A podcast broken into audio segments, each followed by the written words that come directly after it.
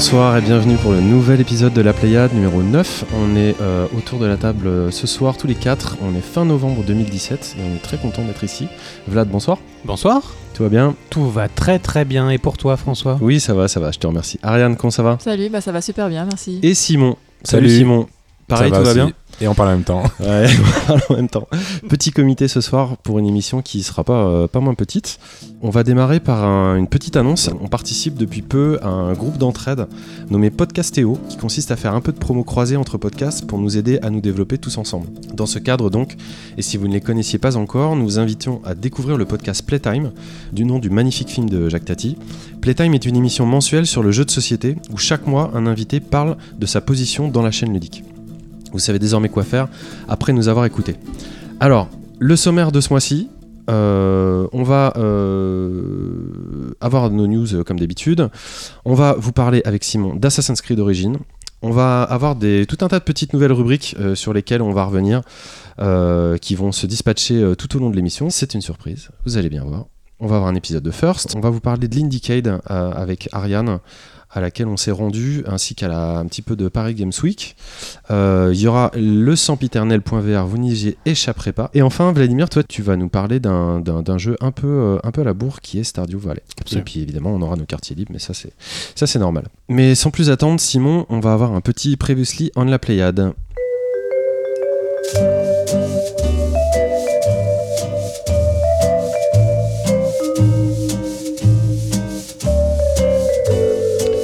Simon, est-ce qu'on a eu enfin des commentaires ce mois-ci On Ou a- véritablement, euh, au niveau community management, on, on est vraiment des brefs Bah, figurez-vous que, en effet, les, les auditeurs ont bien aimé euh, le sujet de la semaine dernière, qui est le mois dernier, je me trompe à chaque fois.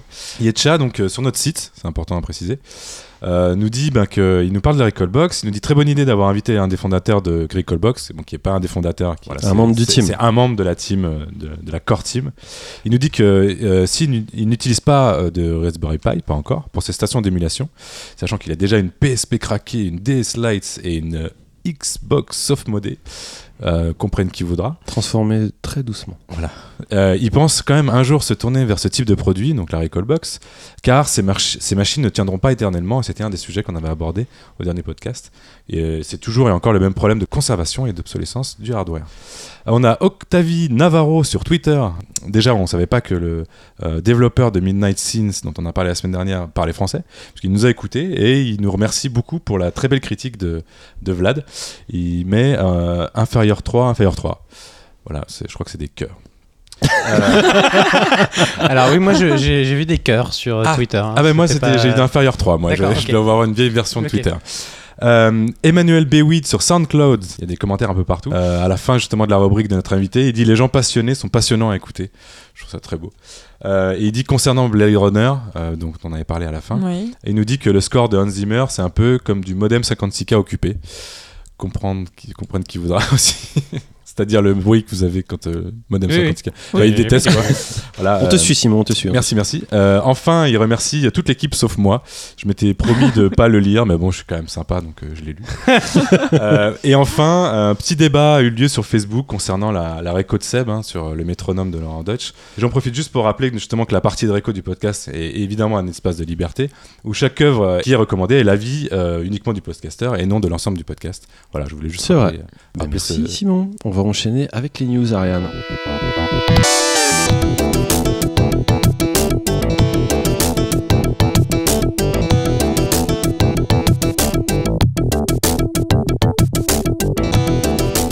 Alors Ariane, Eh de quoi on parle ce mois-ci Ce qui s'est passé des choses sur la planète jeux vidéo art numérique Ah oui, alors déjà, je voulais dire qu'aujourd'hui c'est l'anniversaire de World of Warcraft. Ah bon Euh, pour moi c'est très important. Happy C'est birthday. voilà, c'est la sortie le 23 novembre et donc ça fait 13 ans. Et donc euh, eh bien, ils ont annoncé à la BlizzCon qu'ils allaient sortir World of Warcraft classique. Voilà, c'est les vieux serveurs. Vanilla. Et Oui. pas rétro. Bah c'est peut-être du rétro en fait. Je sais pas, à toi de nous dire. Bah moi je trouve 13 ans ça, ça correspond. C'est l'âge au- de raison. Bah voilà. Et qu'est-ce que c'est alors euh, World of Warcraft euh, classique Vanilla, Vanilla. Voilà, Vanilla en fait. C'est euh, le premier serveur du- de la toute première extension, enfin du premier jeu. Euh, dont tout le monde rêvait euh, et parlait tout le temps. Et C'est une énorme fans- nostalgie pour Ah les oui. vieux vieux joueurs. Bah, 13 ans après, euh, on a des bons souvenirs quand même du début de World of Warcraft. Voilà, donc Pas ils moi. ressortent euh, le jeu. euh, je sais pas s'il sera exactement pareil qu'en 2004, mais en tout cas, ça sera très très Je pense qu'il sera aussi moche qu'aujourd'hui puisque euh, ils, ils ont Ah pas non, trop fait d'évolution. mieux. Ah pardon, il y a, ils ont Ah oui, il y a une sorte le- graphique En il y a HD 5 quand ans même. quand même. hein. Mais il n'est pas porté sur une nouvelle machine. C'est que là, 13 ans après, vous allez pouvoir y jouer de la même façon, dans les mêmes conditions. avec exactement la même machine. Pas un PC. Ah oui, oui. Ah oui, PC, Mac. Ça. Et puis, il ne va pas y avoir des graphismes améliorés ni rien. C'est le Ah, même jeu pas. sur la même machine 13 ans plus tard. Ce qui serait vraiment Voilà. fort, c'est garder le gameplay de l'époque et euh, mettre à jour les graphismes. Mais ça, je pense qu'on n'a pas encore des détails. euh, de Non, détails. pas encore. Ils sont vraiment dans le process de la création, enfin de la recréation. Non, mais j'essaie de comprendre. Je fais mon troll comme ça pour rigoler parce que ça. me- Et en même temps, je, je comprends. Ça soulève plein d'autres questions très très intéressantes. Comme lesquels Celle de la pérennité euh, du jeu, euh, Oui. par exemple, puisque aujourd'hui, euh, il y a énormément de, de- de- de titres de l'ancienne génération qui, par exemple, ressentent sur des nouvelles plateformes, par exemple la Switch. Euh, et je me pose toujours la question de dire bah, quel intérêt d'aller chercher euh, ces, ces jeux qui ont que quelques années, mais finalement on aurait envie de, de- de jouer sempiternellement, je, ça fait deux fois que je le dis, euh, à, à nos- à- aux jeux qu'on adore euh, toute notre vie en fait. Juste- Et, même, et même pas sur des nouvelles machines, même pas avec des nouvelles fonctions, même pas avec des nouvelles commandes par exemple dans la poche, mais là euh, en fait vous êtes hyper contents tous les deux alors que c'est le même jeu qu'il y a 13 ans. Juste pour faire un parallèle, c'est comme si, euh, pour les fans de Final Fantasy, comme si, euh, à partir du moment où, à un moment donné, on pouvait plus jouer à Final Fantasy VII, et on était forcément obligé de jouer au dernier Final Fantasy, et que là, d'un coup, on nous remettait le Final Fantasy d'époque jouable. Typiquement, c'est comme si euh, un jeu, des, un jeu rétro ou classique n'était plus jouable du tout, le euh, World of Warcraft Vanilla. Oui. Et c'est ça que les joueurs vont pouvoir retrouver. Et les conditions commerciales de l'époque, ça va être les mêmes, elles vont être retrouvées, parce que je dis n'importe quoi, mais tu vois, aujourd'hui, hein, on a eu la SNES, la SNES Mini dont on, dont on a parlé, ou les, les- les autres consoles mini, on pouvait quand même jouer à peu près dans des conditions identiques à des vieux jeux, sur des machines à peu près identiques, mais au lieu d'avoir un jeu, on en avait, on en avait pléthore, quoi. Ouais. Euh, là, les conditions commerciales vont être euh, euh, de, que- de quel ordre? Vous re- repayez un abonnement, ça va être Ah non, non, non, mais ça va le être même inclus. prix Je pense que ça sera inclus, un bonus qu'on a Ah, déjà le C'est ça que je voulais entendre. Ah oui, oui. D'accord. Enfin bon, on voulait vous parler euh, des coffres aléatoires. Alors en ce moment, c'est la grande polémique, les lootbox. euh, et les Belges, en fait, euh, songent à bannir ce fameux lootbox depuis le 21 novembre de, euh, de tous les jeux distribués en Belgique. Donc je rappelle juste que le lootbox est un coffre au contenu aléatoire qu'on obtient par une petite transaction monétaire au sein du jeu vidéo. C'est à l'origine, ça viendrait de Chine en 2007. Et c'est arrivé en Europe euh, vers 2009-2011 avec Lotro, Star Trek et Team Fortress 2. C'est basé sur la princi- les principes de loterie, en fait. Oui, Et puis les, puis les c'est addictif. hein. C'est vrai que le, le gouvernement belge est bien, bien à pointe là-dessus, mais je pense qu'en Europe, ça va faire euh, boule de neige euh, assez rapidement. Bah, en mieux. France, ça commence aussi à grincer des dents. Et euh, on voulait aussi vous parler de la Game Bueno. Est-ce que vous savez ce que c'est? Une barre chocolatée. Oui, c'est ce que je, pensais, je pensais un peu à la même Eh ben. C'est la première console portable française open source qui apprend à programmer. Donc, il y a un Kickstarter qui a été lancé, il reste 30 jours pour participer. C'est un, c'est une console au look rétro qui est un outil d'apprentissage bien pratique pour ceux qui veulent se lancer dans la création simple de jeux. Pour les enfants? Pour les adultes aussi, elle coûte 79 euros. Et euh, c'est une batterie qui tourne toute la journée avec un écran couleur rétro-éclairé, euh, que du bon. en fait, j'ai adoré votre, votre audio. C'est un outil bien pratique pour apprendre à coder. Pour les enfants, Bah. pour les adultes aussi. C'était très bien. Kinder Bueno, on est, C'était on est- très- ça fait très pub. François, tu avais peut-être des news? Bah, on, a appris que les jeux Xbox pourraient euh, être éventuellement un jour c'est PlayStation euh, et, Nintendo. Alors c'est pas tout à fait clair, mais c'est pas envisagé par n'importe qui. C'est Phil Spencer, hein, ni plus ni moins, qui est, le, dirigeant d'Xbox, qui l'a mentionné, qui l'a envisagé.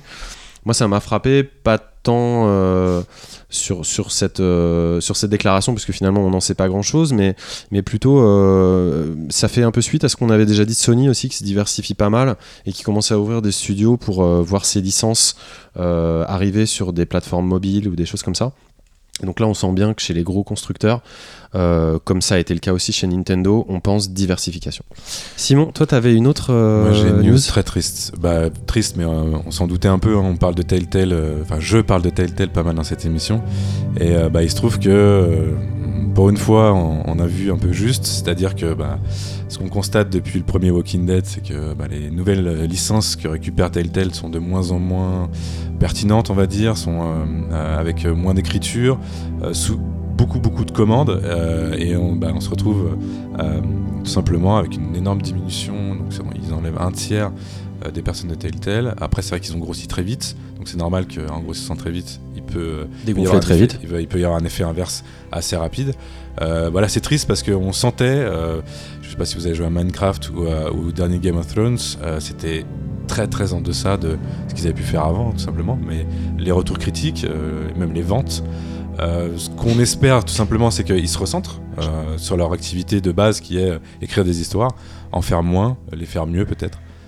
C'est presque là où j'ai envie de dire que finalement c'est peut-être pas si triste, peut-être que c'est même plutôt un signe assez positif. Je pense que pour toute une partie de l'industrie du cinéma et des séries télévisées, été une chose un peu facile que d'aller voir Telltale en leur disant bah voilà, nous on voudrait euh, décliner notre euh, produit sur un- une plateforme jeu vidéo et vous êtes des spécialistes du sujet, est-ce que vous pouvez vous en occuper? Peut-être que du coup ça, ça va un peu arrêter. Peut-être qu'il faut choisir un peu plus les jeux qu'ils font. C'est vrai que l'exemple Minecraft du jeu vidéo euh, porté en jeu vidéo, c'est toujours un peu étrange. Moi, je trouve pas. Enfin, c'est triste pour les, en l'occurrence, les gens qui vont être virés, ça c'est sûr. Euh, c'est- On va pas commencer à rentrer dans le social. Ce que je dis juste, c'est dommage qu'il n'y ait pas eu un peu plus de stratégie à haut niveau pour savoir où ils allaient et pour, C'est accep- dommage. pour accepter des licences ou pour créer des licences, tout simplement. Ils n'ont pas créé de licences. Euh, Je vais rebondir sur ce que tu dis. En fait, euh, Vladimir, toi, tu disais c'était facile pour les studios, mais moi, je dirais plutôt, euh, bah non, c'est plutôt euh, euh, Telltale qui n'a pas su tenir les promesses qu'il a faites aux studios, parce que les studios, ils sont venus avec leur licence. Tel, si Telltale s'est dit comme spécialiste, on était en droit d'attendre des expériences un peu plus à la hauteur que ce qui a Et je été pense que les présenté. studios, ils en savent rien. En fait, je pense qu'ils en ont même aucune. Ils savent même pas dire si le jeu est bon a posteriori ou pas. Ils voient, On souhaite que ça soit salvateur. Moi, j'avais complètement zappé que Minecraft avait été un truc sur, euh, par Telltale. Par contre, j'ai pas zappé que Telltale, à la base, c'était quand même Retour vers le futur, Jurassic Park, ce qui était quand même pas génial. Retour vers le futur, moi j'adore. J'avais a eu- déjà dit Ah au ouais premier épisode. Ah oui, j'adore les Retour vers le futur de, de Telltale. Enfin, il y a quand même un gap entre Retour vers le futur et, et Walking début. Dead, quoi. Mais, euh, mais euh, on leur souhaite que ça soit salvateur pour eux, cette espèce d'électrochoc, et qu'ils arrivent à, à s- à se renouveler, en fait, puisque finalement, c'est ça qu'on attend. C'est qu'ils arrivent euh, enfin à, à nous- proposer. euh, Des choses quelque plus personnelles. des là un peu plus là neuves, où ouais. bah, ce dont on parlait au premier épisode, euh, c'était que ben ils travaillent, ils sont sur l'écriture, ils ont envie de, de bosser là-dessus, sur la- comment on raconte une histoire aujourd'hui avec les outils qu'on a au 21e siècle et avec ce qu'on a euh, sur les PC et les consoles. Donc qu'est-ce qui se passe maintenant? C'est vrai que c'est plus un travail qu'ils font aujourd'hui. Bon, on avance parce qu'on a plus beaucoup de temps. Comme on est déjà en retard, on ne va pas vous parler du service de streaming PlayStation Now, qui malgré son nom est finalement bien arrivé en France malgré ses deux ans de retard, ni d'Electronic Arts qui, deux mois après avoir abandonné Visceral Games et son Star Wars, a racheté Respawn Entertainment et ses titans, ni la confirmation par Niantic d'Harry Potter, Wizards Unite pour 2018, qui on l'espère évitera de battre le triste record obtenu par Pokémon Go du plus grand nombre de décès de joueurs inconscients ni des 5 ans de Candy Crush, de ses 2,7 milliards de téléchargements ou de ses achats intégrés rapportant plus de 400 000 euros par jour qui seraient bien utiles à la Sécu, ni de la Qui fin, a écrit ça, excusez-moi ni de, la fin de production du Kinect, même si ça nous réjouit pas mal quand même, Quand même. ni du bazar autour de Star Wars Battlefront 2 parce que nous au moins on vous respecte, ni enfin de la rumeur d'un film Super Mario par les créateurs des Mignons, car il est dans notre contrat de ne pas commenter les rumeurs, mais on a hâte quand même. C'est clair qu'on a hâte. Ou pas. Ou, pas. Ou pas. Bon, enfin, super. Mario. On est vraiment en forme ce le soir. timer. On va enchaîner, Simon, tu vas nous parler de la grosse actu du mois, enfin l'une des grosses actus, parce que euh, en ce moment, en fin d'année, euh, ça manque pas. Tu vas nous parler d'Assassin's Creed Origins.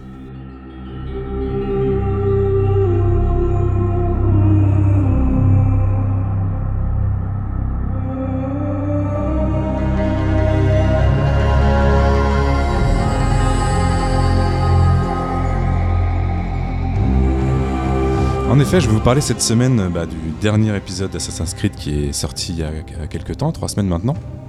Euh, juste pour revenir, hein, c'est vrai que de mon côté, je suis un gros fan d'Assassin's Creed depuis le début, donc euh, pas depuis 2007, mais, depuis 2008, euh, puisque j'ai commencé avec l'épisode 2, euh, qui se passait à Venise, pour ceux qui, qui ont commencé la série aussi par cet épisode.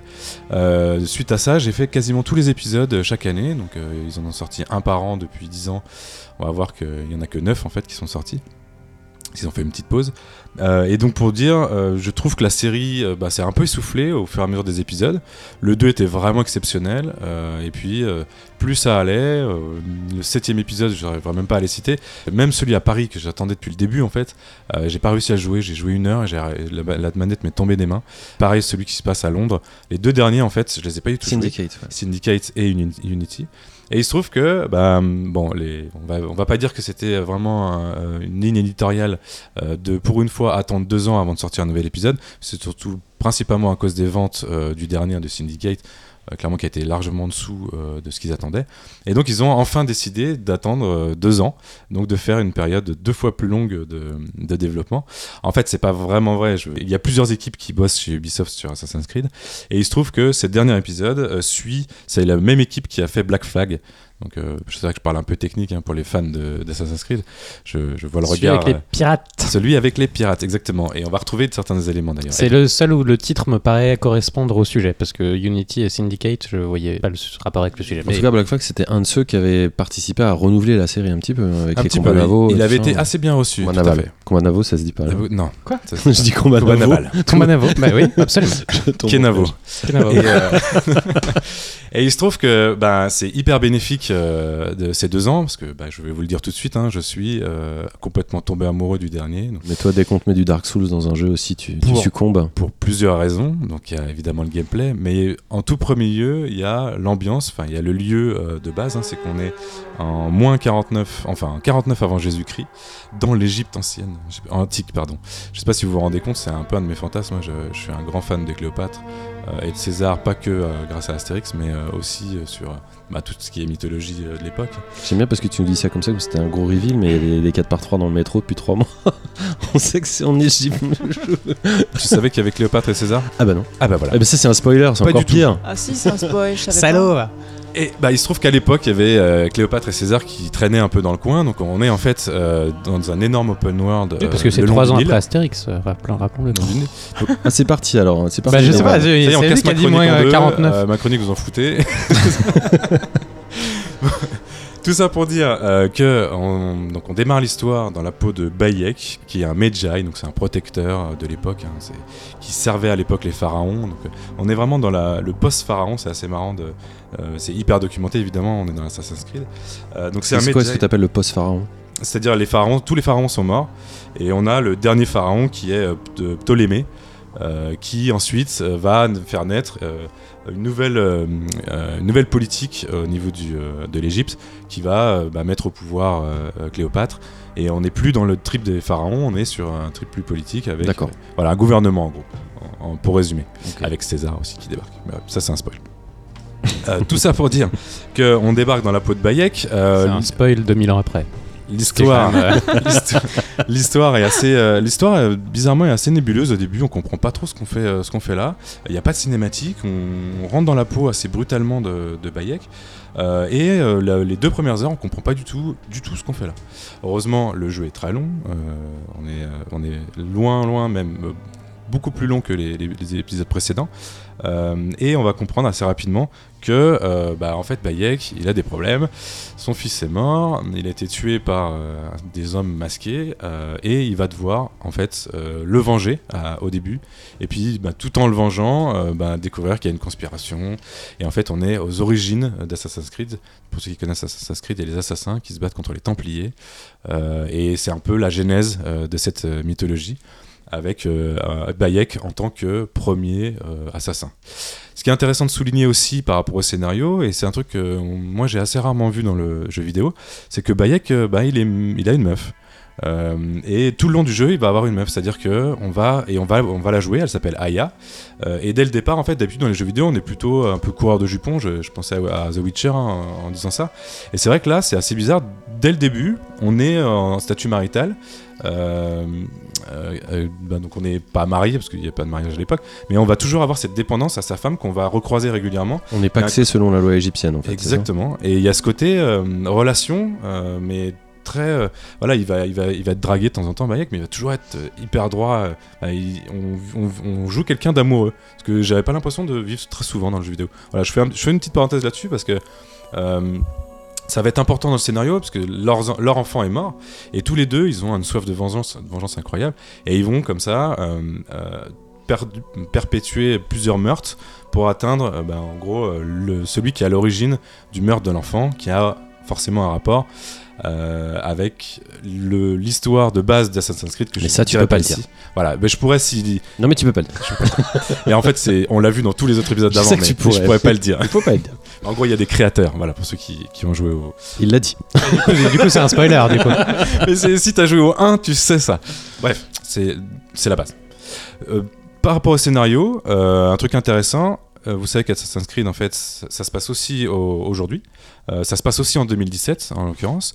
Euh, et on, incarne une, personne qui vit en 2017, qui rentre dans un animus.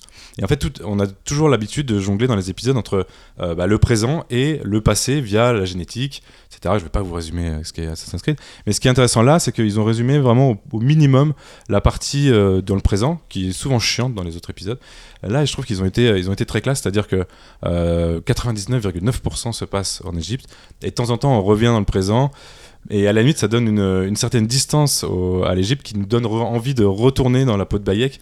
Il y a ce côté, moi je trouve assez bien fait. Il y en a, ça, a été assez, ça a été reproché en fait d'avoir euh, euh, le côté présent qui est assez peu développé. Si je peux me permettre Moi, un petit disclaimer, euh, tout à l'heure tu disais que tu n'avais pas kiffé Unity, moi je l'ai fini, et euh, même s'il avait des défauts, les parties dans, dans le présent, elles étaient quand même très chouettes. hein. Tu disais que Mhm. c'est souvent chiant, c'était un peu les meilleures séquences pour moi dans Unity justement. Ouais, ok. Non, mais après, c'est question de goût. hein. Là, en Mais tu l'as l'occurrence. pas, tu as pas joué.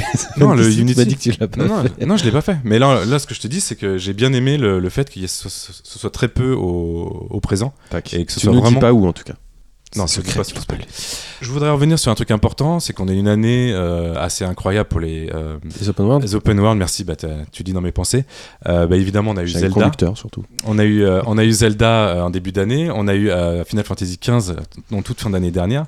Et en fait, je pourrais vous dire que le, ce dernier Assassin's Creed a un meilleur gameplay, c'est un peu mieux en- à tous les niveaux qu'avant, mais c'est surtout cet open world euh, qu'ils ont créé qui, euh, qui est incroyable parce que on parlait de l'open world de Zelda, mais à la limite, l'open world de Zelda, il, avait une facilité, c'était que tout est imaginaire, c'est-à-dire qu'on peut créer une zone qui va être la lave, on peut créer une zone qui va être le désert, une zone euh, qui va être la jungle, et, euh, puis mettre tout ça ensemble, et puis, de toute façon c'est imaginaire, donc euh, euh, je veux dire, on, a, il y y a une facilité de création d'univers qui est pour moi qui est plus simple que de se dire on va créer un open world en Égypte à une époque qui est figée, qui est notre passé.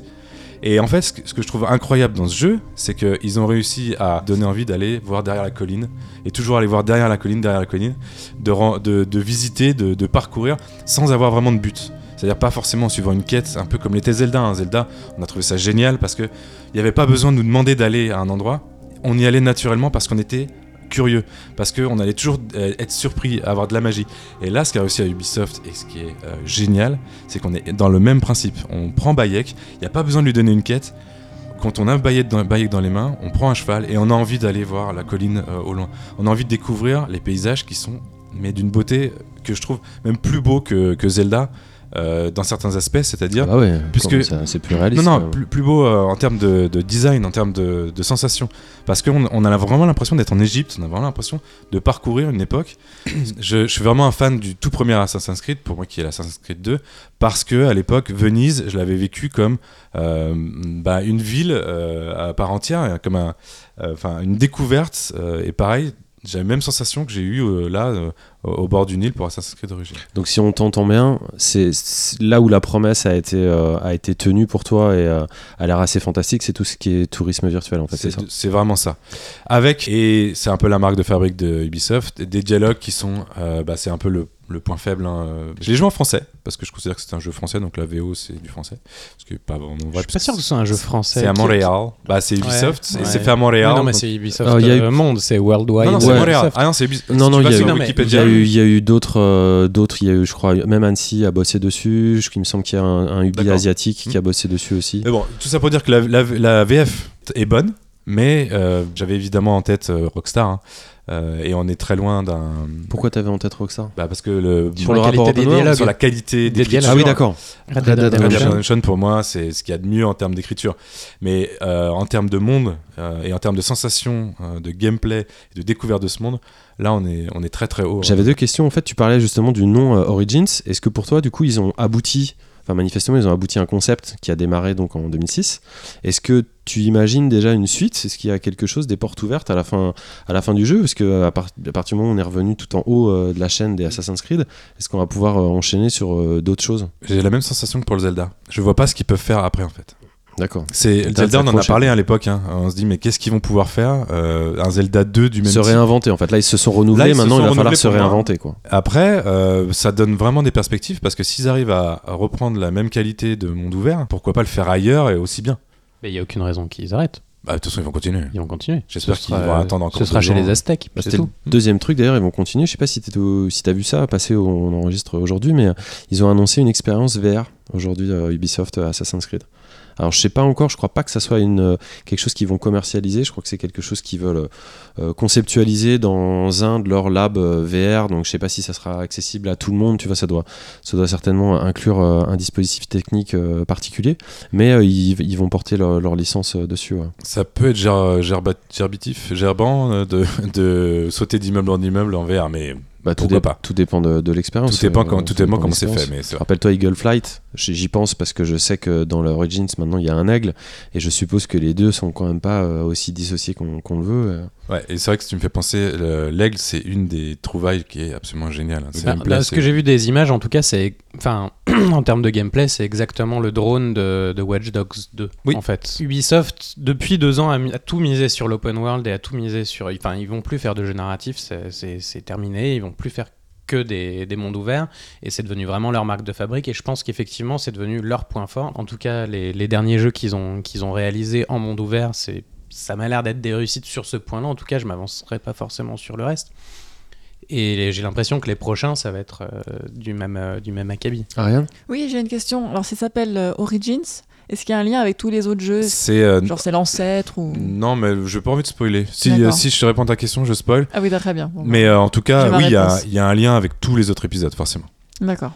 Bah merci Simon, en tout cas le jeu a l'air de faire quand même C'est euh, génial. bien bien envie. Et ouais, T'es- T'en es à combien d'heures là? Parce que ça a l'air euh, grand quand même. pas trop dire, c'est beaucoup. c'est comme le prix, je peux pas dire. Ok. Et bon, on va enchaîner en tout cas avec, euh, avec euh, l'une de nos nouvelles rubriques dont on parlait euh, dans le sommaire. Et euh, c'est une rubrique, c'est un petit débat, on va pas s'étendre non plus, euh, sauf s'il y, a- sauf s'il y a des coups et blessures. Et ça s'appelle Désaccord.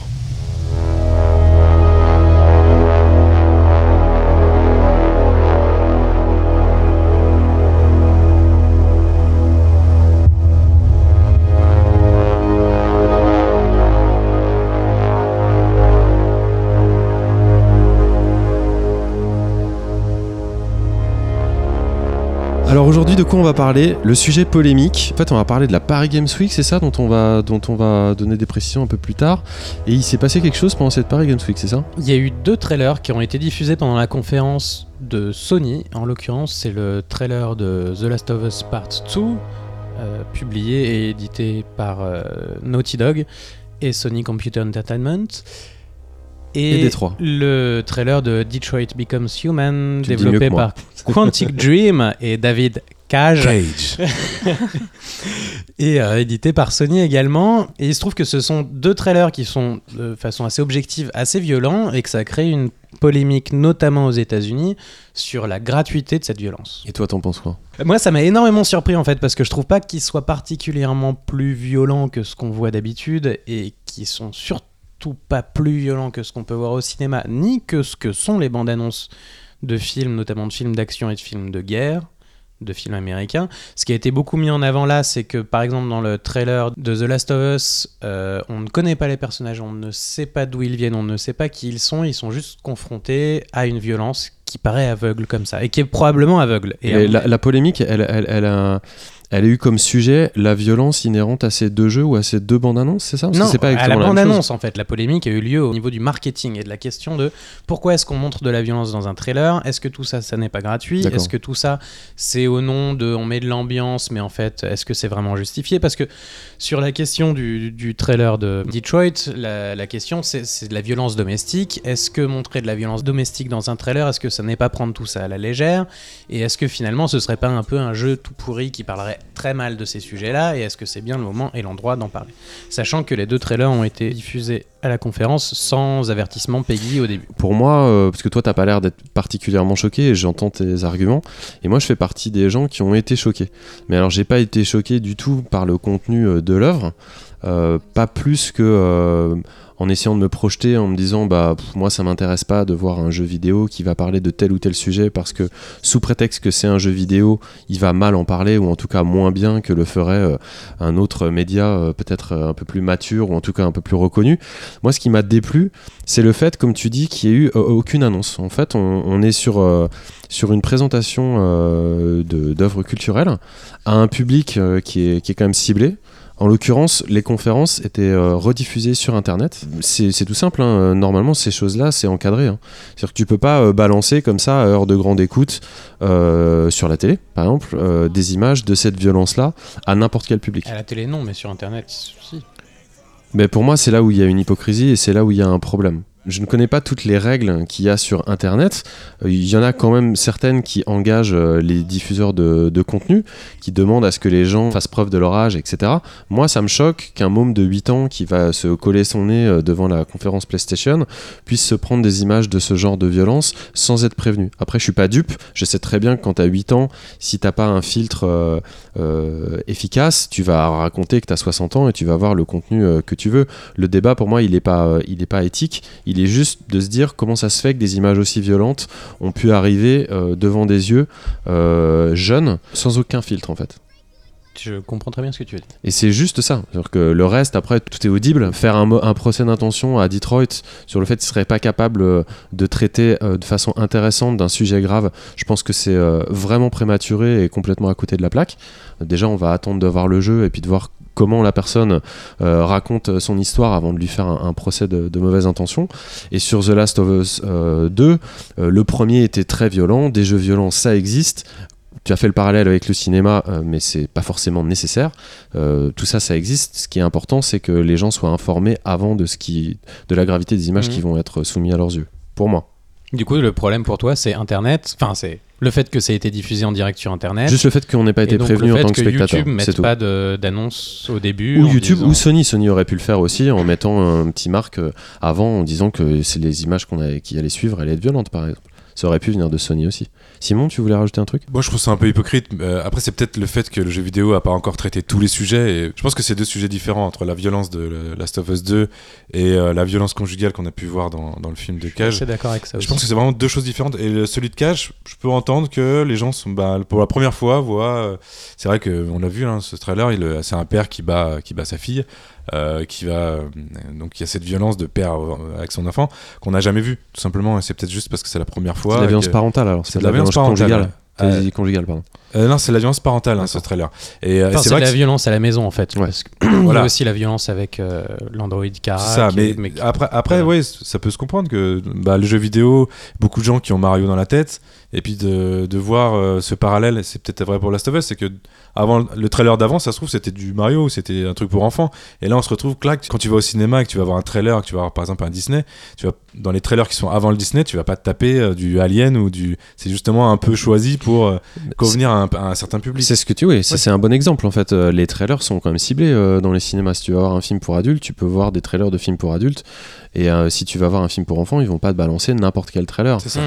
Et pour moi, il y a quand même une forme d'irresponsabilité et d'inconscience de la part euh, ou des éditeurs ou des organisateurs de l'événement euh, vis-à-vis de leur public. C'est aussi simple que ça. Mais absolument pas sur le contenu euh, violent euh, ou le caractère violent que pourrait revêtir euh, un tel ou tel jeu. Encore une fois, je comprends très bien ça. Moi, ça m'a surpris parce que j'ai regardé cette conférence et franchement, s'il y a un truc que je me suis pas dit en la regardant, c'est bien ça. Enfin, je me suis à aucun moment de la conférence, je me suis dit. ah, Et toi, Ariane Alors moi, c'est la violence, on va pas déranger. Ce que j'ai pas aimé, c'est le côté racoleur. C'est, j'ai l'impression que le- la bande-annonce de Last of Us voulait faire le buzz.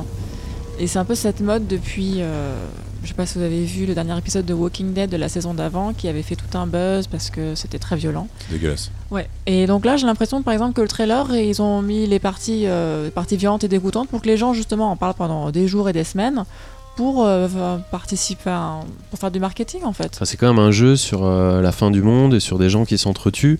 C'est plus pour moi leur cœur de sujet que quelque chose de, qui, qui pourrait être commercial. C'est un petit peu comme si tu accusais un, un jeu d'horreur de faire la, sa promotion sur l'horreur qu'il présente. C'est son sujet. Et puis c'est la deuxième partie d'un jeu qui a déjà prouvé que il n'était pas euh, Qu'il dans, le racolage et dans le. C'était un peu un jeu d'auteur. tu parles de son semble, hein. premier et, et de et on parle, parle du premier de The Last of Us. ouais et on parle même pas de son premier trailer euh, puisque la première annonce qui avait été faite sur euh, The Last of Us 2 était quand même bien plus enrobée, bien plus euh, acceptable aux yeux d'un public qui pour qui les images violentes euh, seraient. Tu, tu te rappelles Oui, celui mais qu'on avait sale euh, aussi. Le premier trailer de The Last of Us 2, il était quand même un peu, un peu trash. Ouais, mais rien Déjà. à voir avec celui-ci. Mais il y a sûrement une recherche de marketing, moi je suis un peu d'accord quand même. Oui, hein. moi, je pense De- qu'ils auraient pu faire un truc un peu plus, euh, un peu plus soft.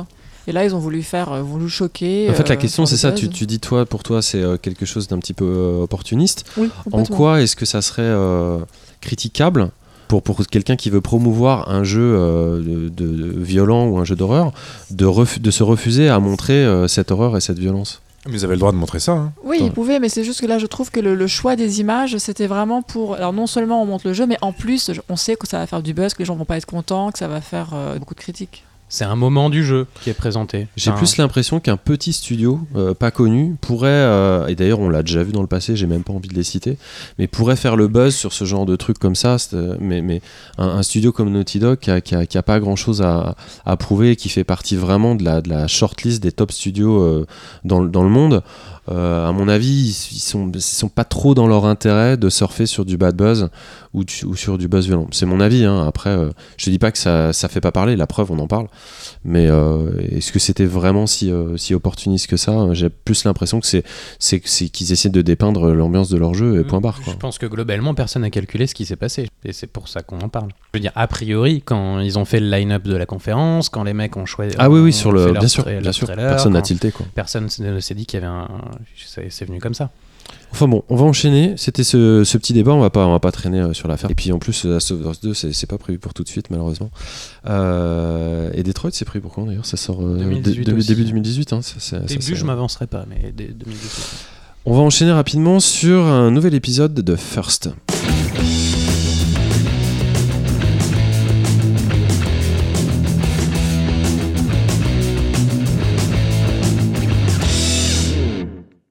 Salut à tous, ici Bond et bienvenue à bord de First, la chronique où l'on découvre un jeu qui a été le premier à faire quelque chose dans l'histoire du jeu vidéo. Mais sans plus attendre, si on jouait tous ensemble Jouez à plus de 50 mini-jeux dans le nouveau Mario Party Star Rush. Amusez-vous à tendre des pièges à vos amis.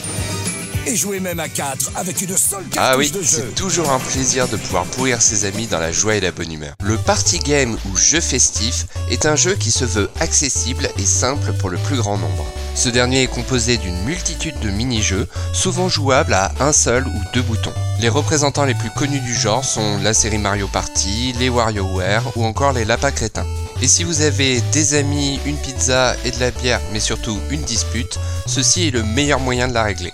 D'ailleurs, pour savoir où tout a commencé, quel est le premier party game?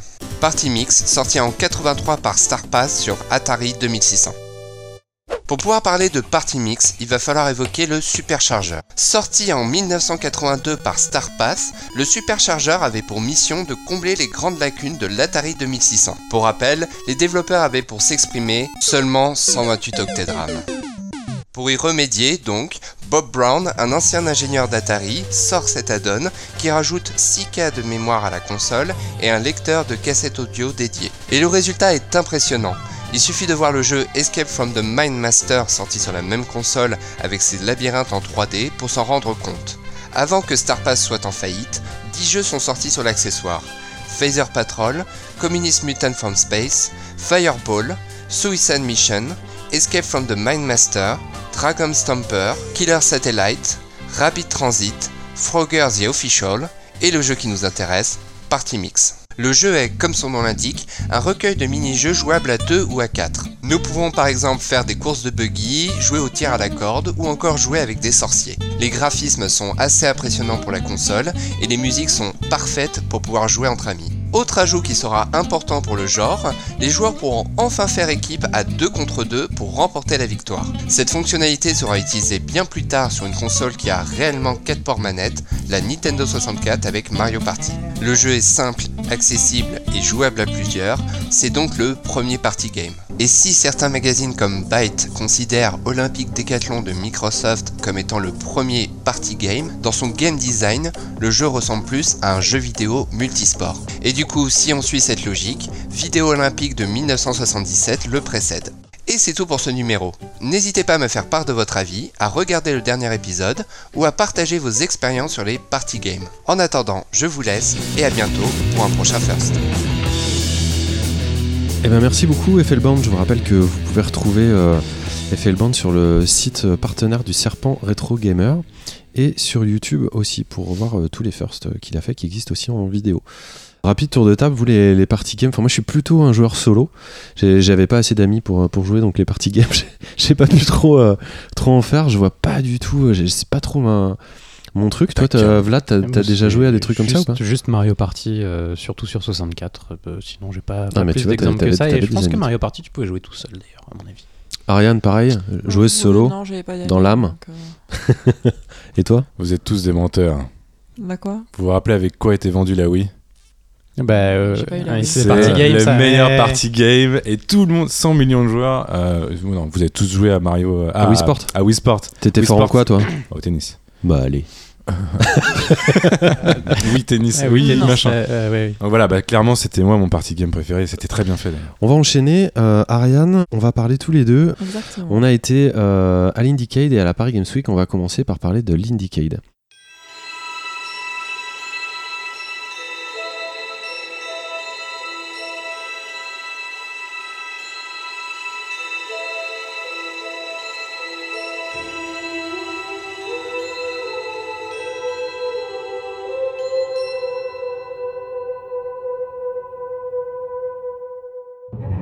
On en avait parlé euh, l'année dernière déjà, donc c'est un super gros salon euh, de, jeux vidéo indépendants, euh, a priori qui est basé à Los Angeles.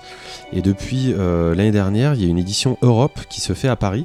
Moi je pensais que ça allait durer qu'une année, mais non, non, ils, sont, se sentent bien à Paris, donc ils ont décidé de refaire une seconde édition à Paris le 30 octobre et le 31. euh, on en avait parlé à l'émission précédente, on vous avait invité à y aller. Et bah, nous, on y est allé avec Ariane, on a, vu plein plein de, trucs pas mal, des trucs un peu moins bien des conférences euh, notamment euh, bon on a vu une conférence de Ian Livingstone qui est Voilà. le boss euh, de Eidos. Ah oui, qui a fait aussi Warhammer et les Games Workshop. et les livres dont vous êtes le héros. Et c'était très très institutionnel. C'était pour le coup c'était pas hyper intéressant.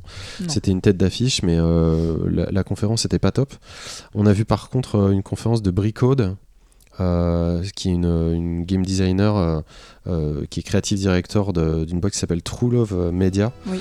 et qui pour le coup était vraiment super intéressante qui était euh, un peu psychédélique Oui, carrément psychédélique même. Cette vidéo avait plein de, de petites images euh, très, très abstraites pour euh, illustrer ses, ses propos sur le, le ressenti quand on joue à un jeu vidéo, qui était une approche très féminine d'ailleurs. Euh, plus euh, le ressenti et les émotions que euh, les objectifs et, euh, et le but. Une nana qui a bossé euh, sur plein de gros titres, je crois même qu'elle a bossé euh, chez Ubisoft Montréal euh, en tant que programmeuse, codeuse, donc elle a, accompagné plein de triple A. Je, crois qu'elle a bossé sur Assassin aussi, et qui au bout d'un moment s'est dit non mais le, le triple A va pas du tout dans la direction créative où j'ai envie d'aller, qui a décidé de monter sa boîte, de réfléchir un petit peu sur la condition, le rôle des femmes aussi, enfin en tant que tel le rôle des femmes, mais de, de plutôt de, se- de commencer à réaliser à quel point les archétypes étaient toujours les mêmes. Et euh, ça, ça, ça lui prenait vraiment la tête, donc c'est toujours cool d'entendre des gens euh, parler là-dessus. Il y avait aussi une conférence du, du Copenhague Game Collective. Euh, donc ça j'y reviendrai un peu plus tard parce que c'est eux qui sont occupés de la, euh, de la remise des prix. Euh, et puis aussi on avait une conférence de Pasta Games. Ça c'était rigolo. Donc Pasta Games c'est des, des- gars qui développent pas mal sur mobile. Fabien Del Piano notamment et Johan Sfar à la base. Et c'était très très drôle parce qu'en fait la, la conférence ils nous ont présenté tous les projets qui n'avaient pas vu le jour. Donc des projets qui étaient faits généralement sur des, des- petits bouts de papier des tables d'apéro. Et c'est une profusion de créativité absolument hallucinante Pasta Games, ils ont fait quoi déjà? Toute la série Maestro euh, Jump là, euh, qui était sur euh, Nintendo DS, je crois. Ils ont bossé sur les Arcado séries, ils ont fait euh, le premier euh, le- sur euh, le Jungle Run, le Jungle Run qui était sorti sur, sur iOS, qui était quand même une- une petite claque. Euh, ils ont bossé aussi, je crois, sur le Pang, euh, il me semble, Pang Adventure ou je sais pas quoi. Enfin bref, c'est des mecs assez drôles, mais euh, moi j'étais scotché par leur, concept. C'est très trash. C'est vrai que c'était un peu sur le papier du jeu vidéo bière fantasy, on pourrait dire ça comme ça. Mais, très très drôle. Et je suis ressorti de la conférence, j'étais vraiment triste de voir qu'aucun de ces jeux euh, était sorti. Et justement, pour, euh, pour parler de jeux bien concrets, cette fois, euh, il y a- deux parties en fait dans l'Indicate qui sont importantes. Il y a des jeux qui sont en compétition et des jeux qui sont sur des tables en fait où les, concepteurs viennent pendant deux heures et ça tourne. et comme ça, il y a plein de gens qui viennent montrer leurs jeux, leurs alphas, des gens très très différents. Sur la compétition, qu'est-ce qu'on a pu retenir, Ariane? 3-4 jeux qui nous ont vraiment plu. Après, il y avait euh, des choses un peu conceptuelles. Il y avait pas mal de jeux sur plateau, des expériences aussi des un peu inédites. physiques Oui, tout à fait. Voilà, il y avait des jeux physiques, il y avait euh, des jeux de cartes, euh, des plateaux, et puis il y avait des expériences où on rentrait dans une salle et on rencontrait euh, deux jeunes filles, par exemple, qui, euh, qui avaient toute une, une expérience sur euh, le féminisme. C'est les sur- Hackers of Resistance. c'est Hackers ça of Resistance, C'était voilà, vraiment c'est assez ça. impressionnant. Et on peut jouer à tout Alors, c'est- c'était pas un jeu, c'était une expérience. sais, Ah oui, tout est jouable, ouais. tout est jouable sur le salon. Ouais, ouais, ouais, tout est jouable. ouais. C'est même l'intérêt puisque bon, pour les jeux en compétition, il y a une sélection qui est faite. Et pour le show and tell, euh, bah, c'est c'est vraiment là, c'était libre. N'importe qui pouvait, euh, jeune développeur, venir avec son. C'est son, quoi le principe de ça? Ça, c'est une table où juste on s'inscrit sur une liste et on peut venir à une heure précise présenter un jeu qu'on est en train de faire. Exactement. ou- ou- Et comme ça, tu as des retours avec des publics, tu peux faire partir de- du, du festival et tout ça. Pour revenir donc aux jeux en compétition, toi par exemple, Ariane, tu avais vu euh, un jeu qui s'appelle Dark Train. Oui, alors Dark Train, c'est un jeu aventure 2D qu'on retrouve sur Windows et Mac. Donc c'est euh, l'aventure steampunk, c'est un jeu qui vient de la République tchèque par Paper Ash Studios. Alors c'est de la science-fiction, mais c'est vraiment un jeu de type euh, oppressif, industriel 2D, fait de papier découpé. euh, il est vraiment très très beau. Au niveau de l'ADA, c'est un des trucs qui nous a le plus bluffé. Ah oui, Le mec avait scotché sur des murs ou épinglé sur des murs des, des- des objets, enfin tu vois, des trucs découpés.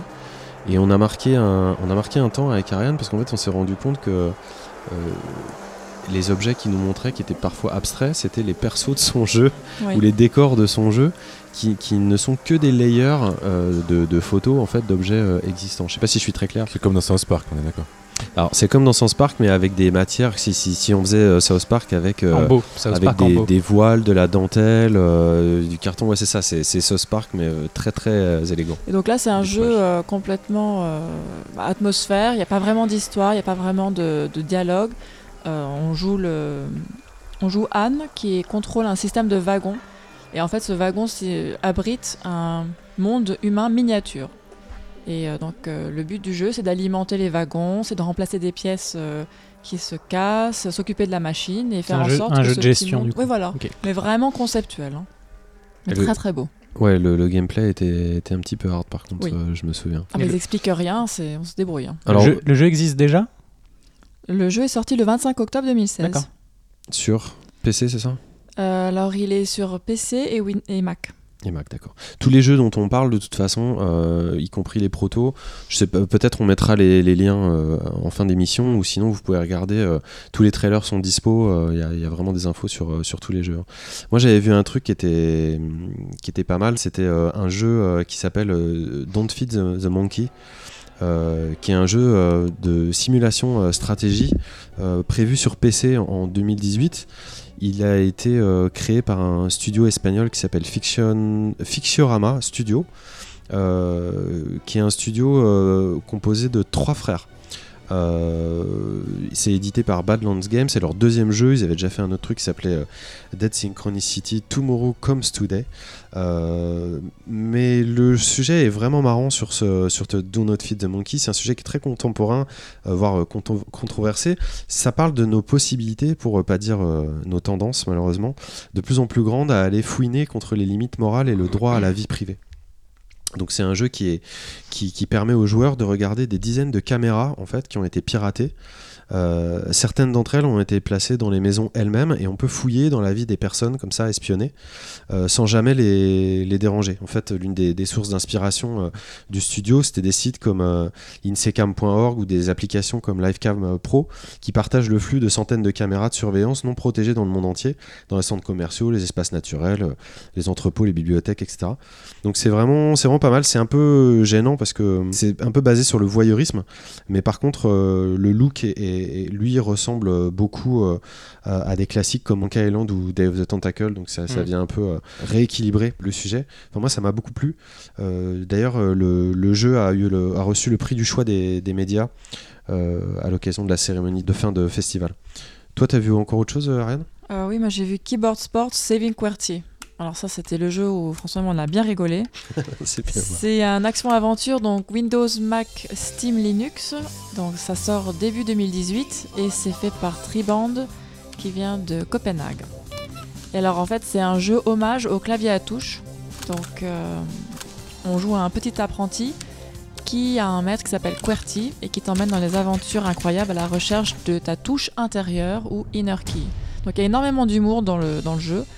Et en fait, ce qui est sympa, c'est que euh, le clavier n'est pas du tout le clavier tel qu'on le connaît. En fait, ça sert de, correspondance au mouvement dans le jeu. C'est-à-dire que la barre espace, euh, bah, en fait, correspond vraiment à la barre espace dans le jeu. Donc, pour que le perso monte dans l'écran, il faut aller dans les AZERTY. Et en fait, on a plein de, euh, petites aventures avec un timer. Il faut utiliser le clavier, en fait, pour pouvoir se déplacer. Et, euh, et c'est très, très drôle. Ouais, c'est de loin le jeu le plus drôle qu'on a vu Ah de, oui, de ouais, tout ouais. le salon. On était morts de rire tous les deux.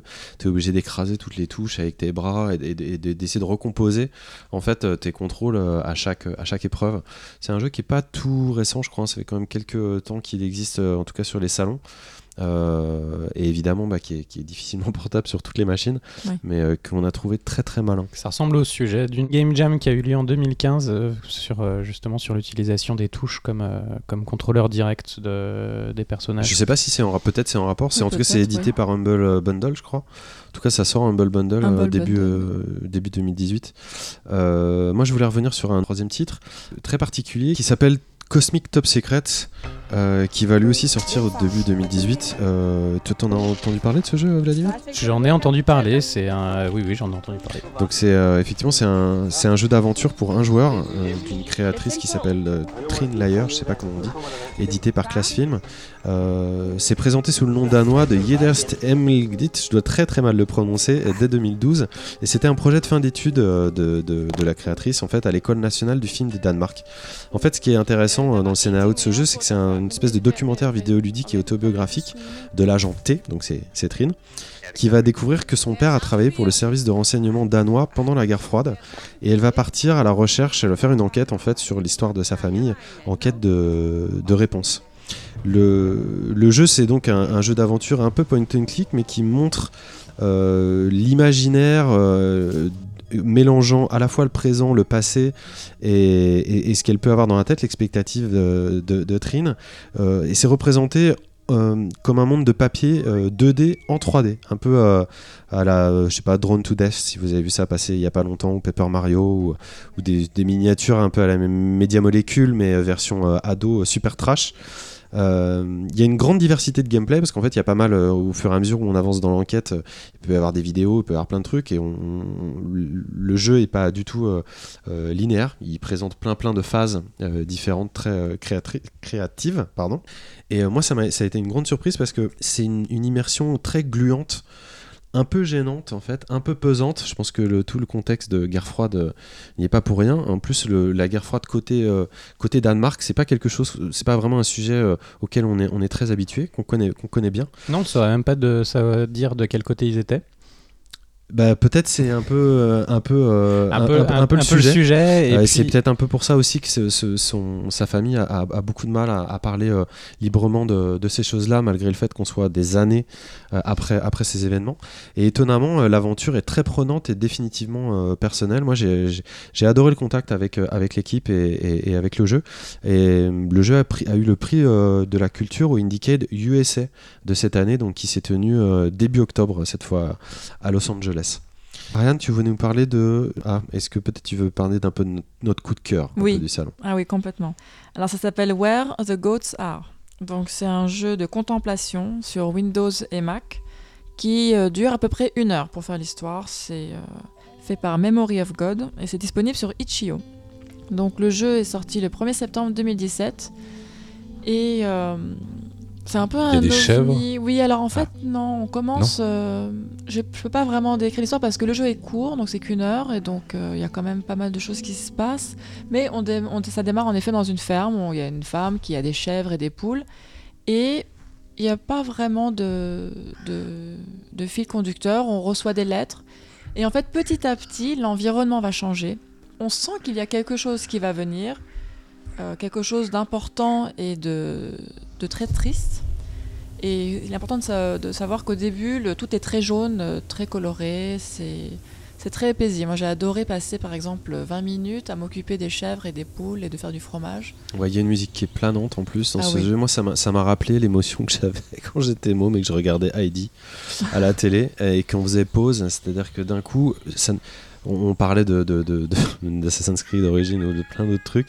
Là, on est sur un jeu à quasiment à écran fixe. Ça bouge pas, il n'y a pas de scrolling. On, on- on bouge des, des petits personnages dans un monde qui est complètement euh, bucolique, mais qui est en même temps très simple, qui n'est pas exagéré et qui évolue comme ça un petit peu au, au fil du temps. Un peu comme dans un film d'Anneke, si tu veux, où le, le temps s'écoule à- au rythme du temps réel. Euh, le, le développeur, on l'a, on l'a rencontré, c'était quelqu'un absolument charmant. euh, qui nous a pas vraiment spoilé euh, plus que ça son jeu, qui nous a Non, oui. invité euh, à l'essayer.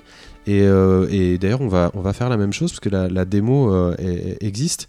Donc, on, on va vous inviter à essayer cette expérience et à nous faire vos retours euh, sur les réseaux sociaux. Vous pouvez le, le tester. Je crois que c'est disponible sur euh, PC et Mac. Voilà. On mettra le lien à la. Donc euh, ça c'est vraiment cool. Moi je voulais enchaîner sur deux euh, autres jeux rapidement qu'on avait vus. Euh, un qui s'appelle Hidden Folks, qui est un mini point and click euh, un petit peu à la Où est Charlie Euh, dans ce jeu, en fait, il faut chercher des personnages cachés euh, dans des paysages miniatures qui sont dessinés à la main et interactifs.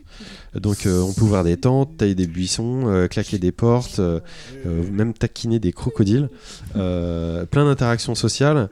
Les, illustrations étaient faites par un mec qui s'appelle Sylvain Tegrog. Et, ce qui est intéressant, c'est plutôt le, mec qui a fait ce jeu-là, s'appelle Adrien de Jong. Je crois que c'est un néerlandais, j'en suis pas sûr. Mais lui, ça fait plusieurs années qu'on le, qu'on- qu'on le suit ici. Euh, il avait fait euh, un jeu de voiture qui s'appelait Petit Prix. euh, en référence à un grand prix, mais là c'était un, un petit prix. Euh, et un autre jeu que j'avais beaucoup aimé, moi personnellement, qui s'appelait Bounden, qui était euh, un genre euh, de rail shooter avec un gyroscope, mais transformé en jeu de danse à deux, avec euh, un smartphone en fait, où on devait euh, effectuer euh, euh, donc un chemin euh, précis euh, à deux, mais en, en bougeant le smartphone euh, euh, dans l'espace. Hmm. Et tout avait été créé en collaboration avec le Dutch National Ballet d'Amsterdam. Donc je vais pas, je vais pas m'étendre là-dessus. Il y, y a une interview qui est très bien sur Gamecult.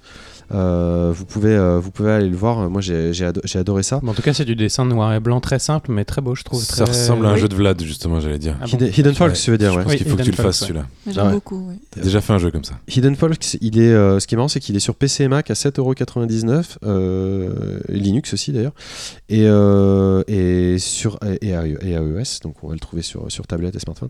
Euh, par contre, il est disponible sur l'Apple TV, mais là il coûte que, que 3,99€. hein, je ne sais pas, c'est peut-être pour encourager les gens à jouer sur Apple TV. J'en ai aucune idée.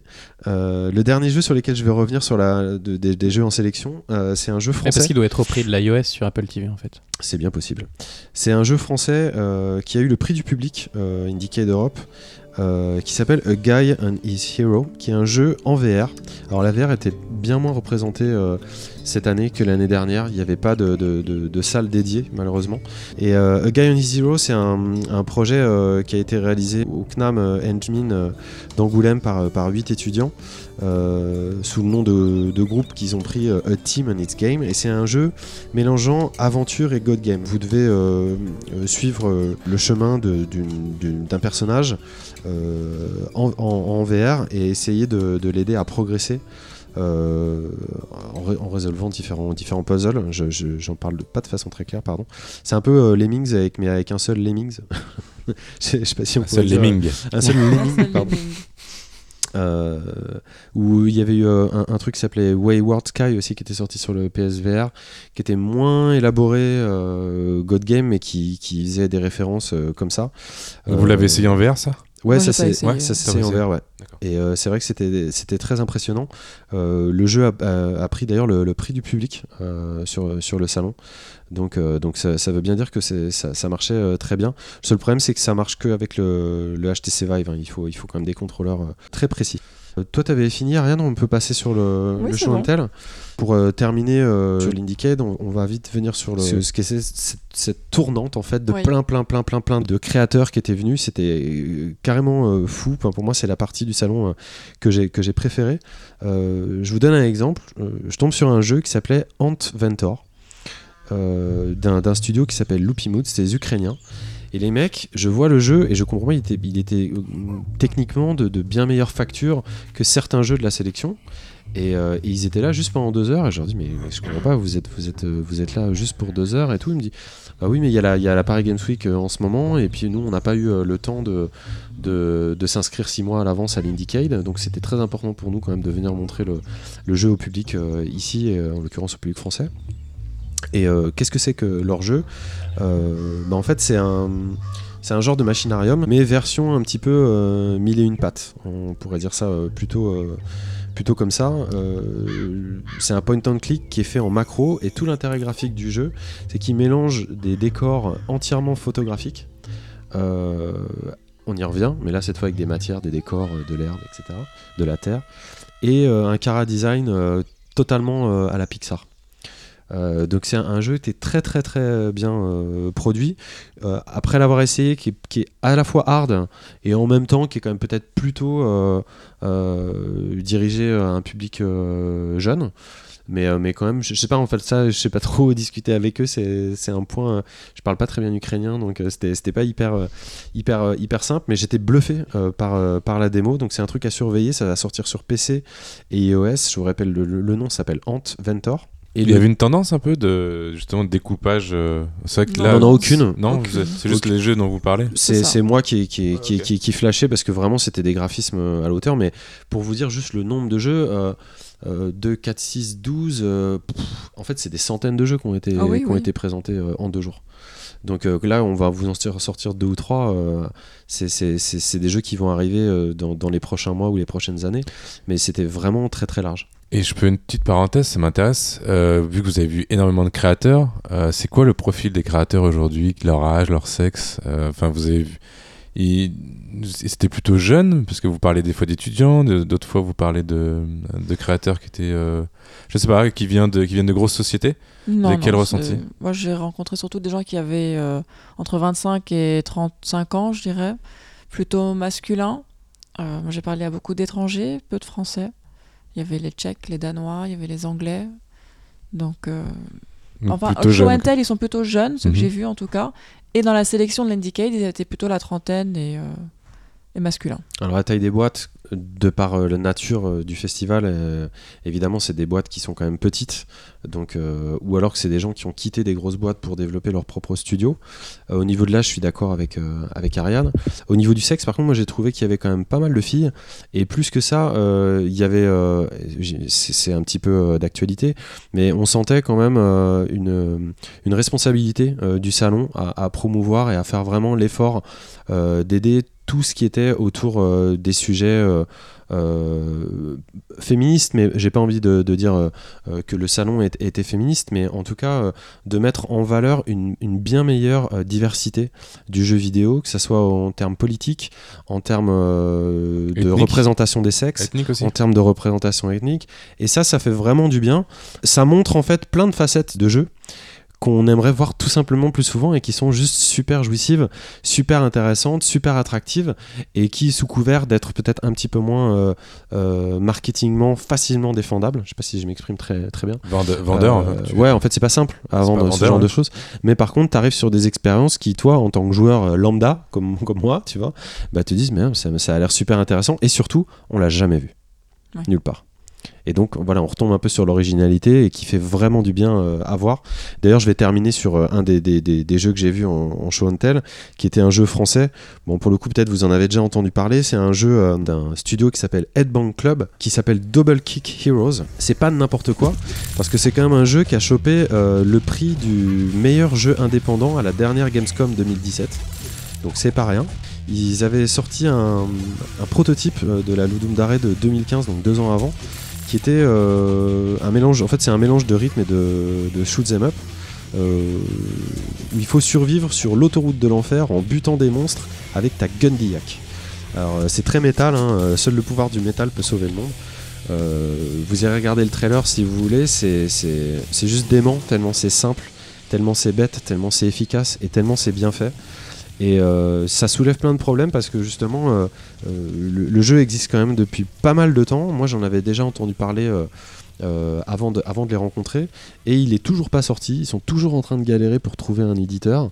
Ce qui veut dire que quand tu as des concepts comme ça qui sont aussi bien finis, aussi bien présentés, même avec des prix, à la Gamescom, ça va quoi. Comme, premier prix jeu indé de la Gamescom. Et les mecs galèrent toujours à trouver des éditeurs. À part l'Indicate qu'on a adoré, toi, Ryan, t'es aussi, aussi à la Paris Games Week 2017. Ouais. Un petit peu furtivement, un petit peu rapidement, un petit peu discrètement.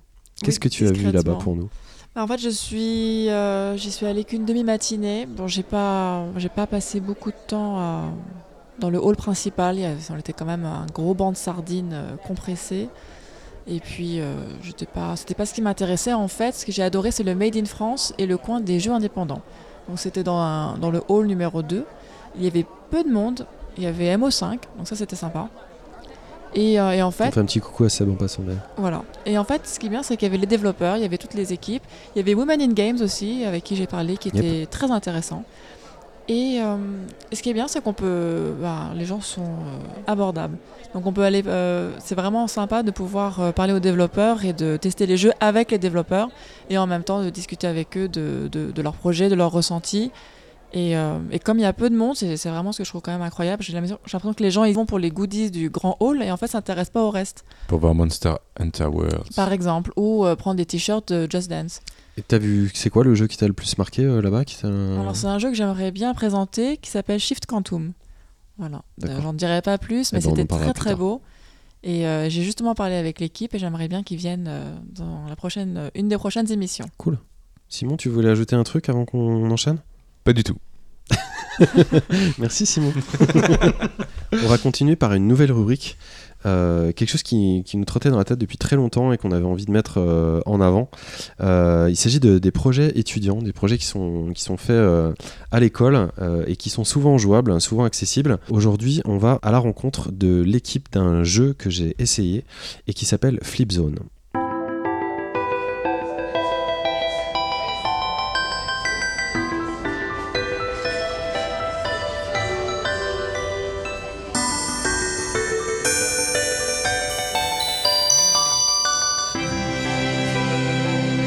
Bonjour, merci d'avoir euh, accepté notre invitation pour cette, euh, cette première euh, pour nous. Euh, Est-ce que vous pourriez vous présenter, nous dire euh, bah, de quelle école vous venez, quel âge vous avez et à quel niveau vous en êtes dans vos études?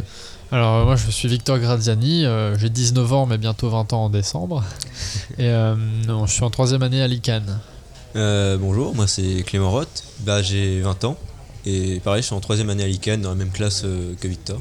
Et euh, bonjour tout le monde, moi c'est Paul Perrea, j'ai 22 ans et je suis aussi en troisième Alors comment s'appelle votre jeu et quel est son concept?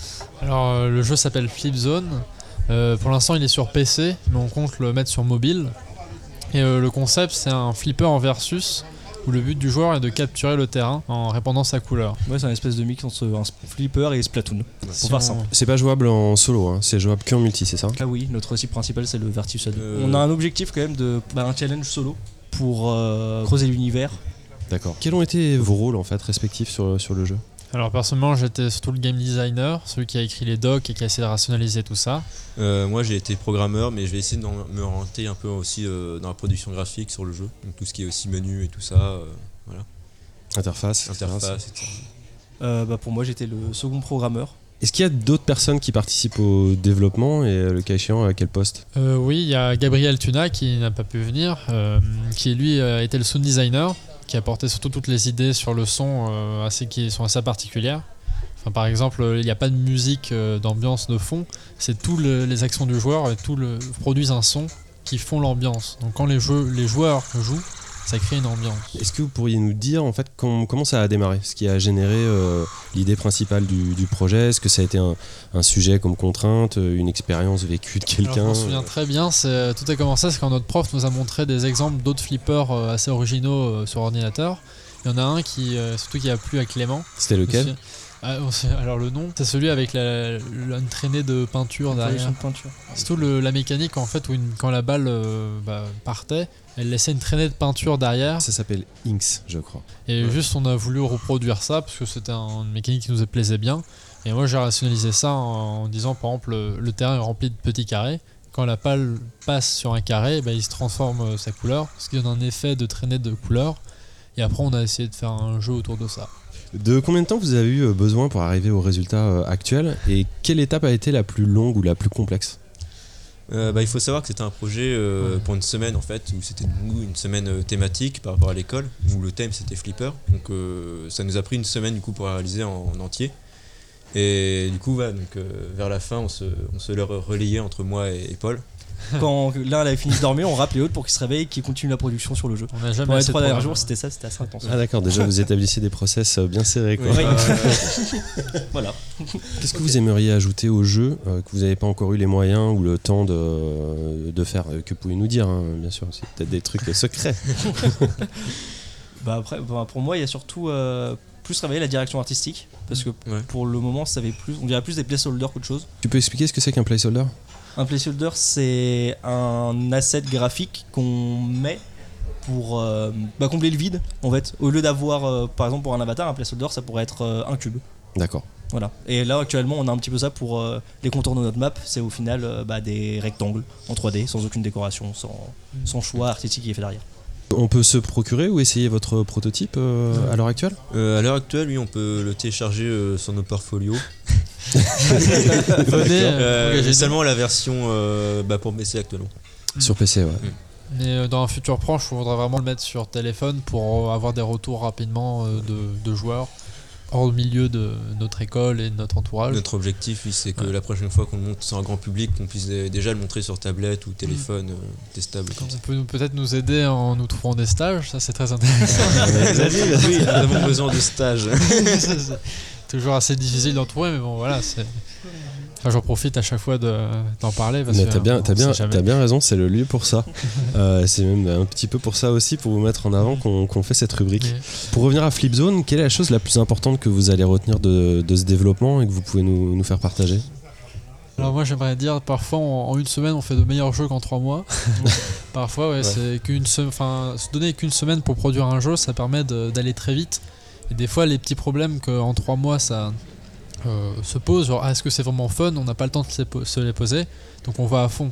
Après euh, c'est tout- toute une autre difficulté de faire un jeu en trois mois et parfois c'est beaucoup plus qualitatif et à la fin on a un vrai jeu fini. Mais euh, je pense qu'une semaine ça peut c'est un bon Ouais. exercice. quoi. Une semaine, on va vers l'essentiel en fait, et on peut, Ça. peut éviter aussi de rajouter des trucs qui sont parfois inutiles ou qui pèsent Mm. sur le, la base du jeu. Vous vous êtes fixé une échéance pour la, pour la prochaine étape Tu parlais de portage sur, euh, sur iPhone. Moi, j'imagine totalement votre jeu sur une iWatch. Est-ce que, est que vous avez des, des- des dates que vous allez pouvoir euh, tenir? Mais on pense enfin le- les vacances de Noël en décembre si on Ouais, pour essayer de le mettre sur mobile et euh, commencer pour euh, mettre en place des plateformes pour justement euh, recevoir des aides, tout simplement.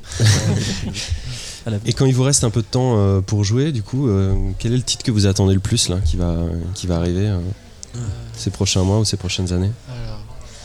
Alors, euh, pour Ah, ma part, j'ai, euh, enfin, j'attends pas vraiment de, de jeu. Enfin, j'ai un background de joueur qui est assez euh, bah, classique. En fait, c'est euh, jeu multi, jeu multi, jeu multi.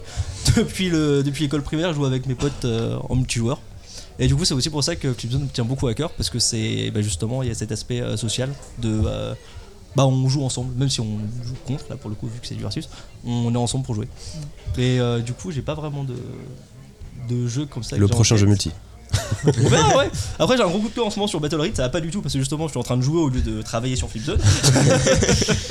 Et toi, Victor?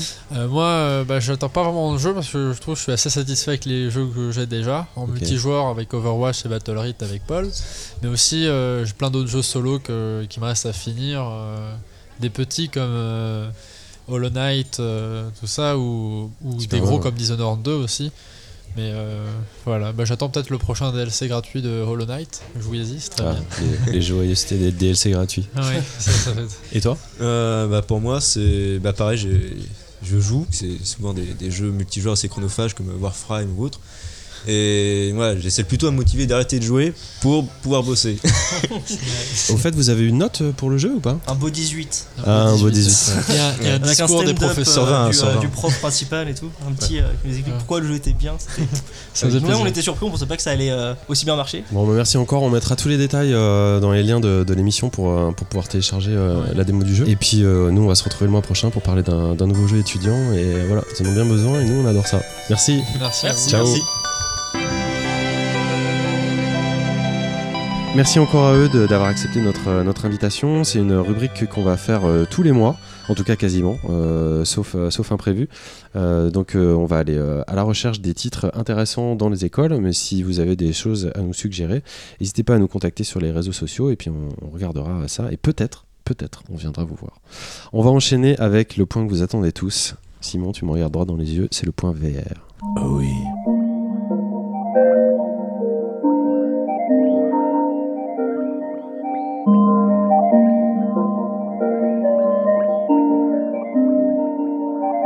Alors le point VR ce mois-ci, on va aller très très vite, comme d'habitude. On va essayer de pas faire débat, on fait pas de débat. On se le promet? Pas Promis. de débat? Promis. Vladimir? Vlad. Bon alors, HTC a annoncé le Vive Focus cette année. Qu'est-ce que c'est euh, cette année, ce mois-ci? Le Vive Focus, qu'est-ce que c'est? C'est euh, le concurrent finalement de l'Oculus Go, euh, probablement. C'est un casque de réalité virtuelle autonome, c'est-à-dire qui fonctionne sans PC. Sans pile. Non, bah, bah, peut-être, ça je sais pas. Euh, donc ça a été annoncé à une conférence, on s'en fout. Euh, le truc c'est euh, que pour l'instant ça a été annoncé que pour le marché chinois, parce que ça a été annoncé pendant une conférence en Chine, donc on ne sait pas encore si ça va être développé au reste du monde. Il y aura des tracking de mouvements qui seront faits via des caméras embarquées, etc., etc. Sa sortie et son prix n'ont pas été communiqués, donc euh, c'était quand même intéressant parce que ce qui m'intéressait, c'est pas- c'est de voir surtout qu'il y a encore beaucoup, il faut le rappeler, d'investissement sur la VR. Oui, on le rappelle Ça- tous les mois. Mais on le On est rappelle, les seuls à le rappeler. ça, ça, c'est pas, c'est pas faux ce que tu dis. On est peut-être un peu les seuls à le rappeler. D'ailleurs, HTC ne sont pas les seuls à investir euh, dans la VR encore une fois, parce que Apple a acquis un nouveau casque de réalité augmentée, la société VR Vana, euh, une société canadienne, pour beaucoup de millions de dollars, hein, pas la peine de revenir sur le chiffre. Euh, ce qui est intéressant, c'est que c'est un casque de réalité mixte. Moi, ce qui m'a fait marrer, c'est que euh, en fait, on sait même pas si ça marche vraiment leur euh, truc. En tout cas, euh, il n'y avait pas encore de sortie euh, euh, publique annoncée. Euh, Apple a, a déjà sauté dessus et a, a- a sorti le chéquier. Euh, bon, ceci étant, ils ne l'ont pas montré à nous, mais peut-être qu'ils l'ont montré à Apple et que ça, et que ça marche, et que ça marche Ouais, vraiment. J'ose espérer. Après, il y, a deux- il y a deux stratégies qui sont soit on, on démonte un concurrent avant même qu'il existe, soit on parie sur euh, des mecs qui, qui font un truc. Ouais, le truc, le- la- la- la problématique souvent de la réalité euh, mixte, c'est celle d'être capable de générer un traitement d'image à la fois des caméras en frontale et à la fois de ce qui est virtuel, ce qui demande, ce qui provoque beaucoup de latence en fait généralement euh, pour arriver à produire, à générer une image. Et là, manifestement, euh, les infos qui, qui sont sorties sont que le VR Vana, donc l'entreprise qui a été rachetée, a une technologie qui ramène cette latence à 3 millisecondes. Donc ça paraît, euh, on va dire, plausible. Après, on n'en sait rien. De toute façon, c'est c'est- ça fait partie du, du lot de rumeurs sur lequel euh, Apple euh, sortirait euh, un device ou quelque chose autour de la réalité augmentée Hmm. d'ici 2020, mais sur lequel, à part des rumeurs, on n'a pas d'infos. Plus quand même, ça nous intéresse pas, mais quand même le prix de, en millions de, du rachat, C'est parce que c'est toi, alors je te le dis. hein. Hmm. 30. 30 millions. 30 millions, ouais. Ce qui est un peu peanuts par rapport Ouais, c'est à... pas grand chose. Et on ne dira pas euh, qu'est-ce que la réalité mixte. Non mais parce que là je me pose encore la question. Euh, Non, mais ça va venir parce que là, par exemple, ils parlent de faire le Black Friday en réalité mixte. Ça a été annoncé hier. Les gens de la grande distrib veulent faire euh, Ah oui, la donc t'es chez, t'es chez toi et en même temps t'es en train de te promener dans un magasin, des un- fringues et un tout, Kmart euh, ou un voilà. truc comme ça et t'es en train d'acheter des trucs. D'accord. Mais sauf que du coup ça marche pas avec Amazon par exemple. Bah peut-être. Mais tu peux pas être dans un magasin Amazon. Ou alors t'es en T'es à la réalité place de mixte quelqu'un avec... Non, Peut-être quelqu'un qui qu'Amazon fait- a sa propre boutique, tu vois. Ah. En même temps, c'est vrai que du coup, il pourrait avoir une seule boutique pour tout le monde, Mais C'est ça. au lieu d'ouvrir One des boutique boutiques partout. rule them all. Tu parlais de Facebook, euh, ils ont aussi toujours de grandes ambitions euh, à ce sujet parce qu'il y a plus de 10% des offres d'emploi euh, qui ont été publiées qui concernent la réalité virtuelle. Ils veulent vraiment mettre les bouchées doubles pour recruter de grands noms, des chercheurs, etc. euh, quitte à débaucher euh, les mecs à prix d'or à la concurrence. En tout cas, ça, continue. Moi, le truc qui, achève de, voir que, la, réalité virtuelle est vraiment en train de s'accomplir et de continuer à s'étendre, c'est l'annonce d'un casque de réalité virtuelle pour le Commodore 64. Et oui Oubliez tout ce que vous savez sur la réalité virtuelle, le Gear VR, le Cus, tout ça. Pipo.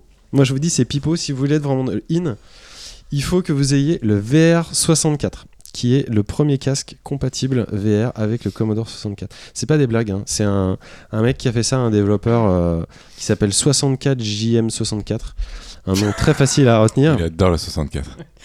Et euh, lui, bah, il s'est juste mis en tête de créer euh, le premier casque euh, virtuel pour le Commodore 64. Euh, Il n'y a pas de gyroscope, faut pas déconner. Euh, c'est un casque qui, qui, utile, ouais. oui, qui se contente en fait d'afficher un rendu en 3D issu du Commodore 64, donc de faire une imagerie euh, relief. Mais je trouve que la démarche est, est- est vraiment superbe et à, et à souligner. Euh, je sais pas si ça a été si prévu pour être euh, commercialisé. J'ima- J'imagine que oui. En, Euh, oui, en deux exemplaires. sur- Non, moi je trouve- je toi trouve- et lui. Franchement, je trouve ça, je trouve ça assez génial. Ah. Euh, sinon, un truc un peu plus insolite, c'est l'arrivée de cimetières en réalité virtuelle. Euh, là, c'est d'un coup, c'est très sérieux, c'est très pour le moment. C'est à Hong Kong, en fait, c'est une société euh, qui s'appelle e-Veneration. Euh, société d'un mec qui s'appelle Anthony Yo, qui propose à ses membres en fait de stocker les cendres de leurs proches et d'établir une stèle funéraire dans un monde en réalité virtuelle. Ça peut paraître un peu chelou, comme ça. Euh, D'ailleurs, ça nous paraît chelou. Vu vos têtes, je pense que vous n'avez pas l'air convaincu. Mais il faut savoir qu'à à, Hong Kong, euh, une place dans un cimetière peut coûter excessivement cher. C'est au-dessus de 170 000 dollars.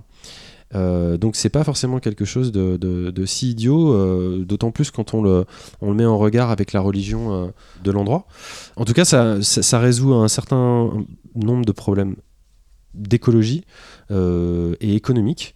Et, euh, et même si c'est insolite, c'est des choses qui sont prises assez au sérieux. Donc on peut, euh, pourra peut-être demain aller se recueillir sur la tombe de nos proches avec un casque de réalité mixte, Mm. puisque vous insistez là-dessus. Mais ma question, c'est ils vont mettre où les vraies cendres?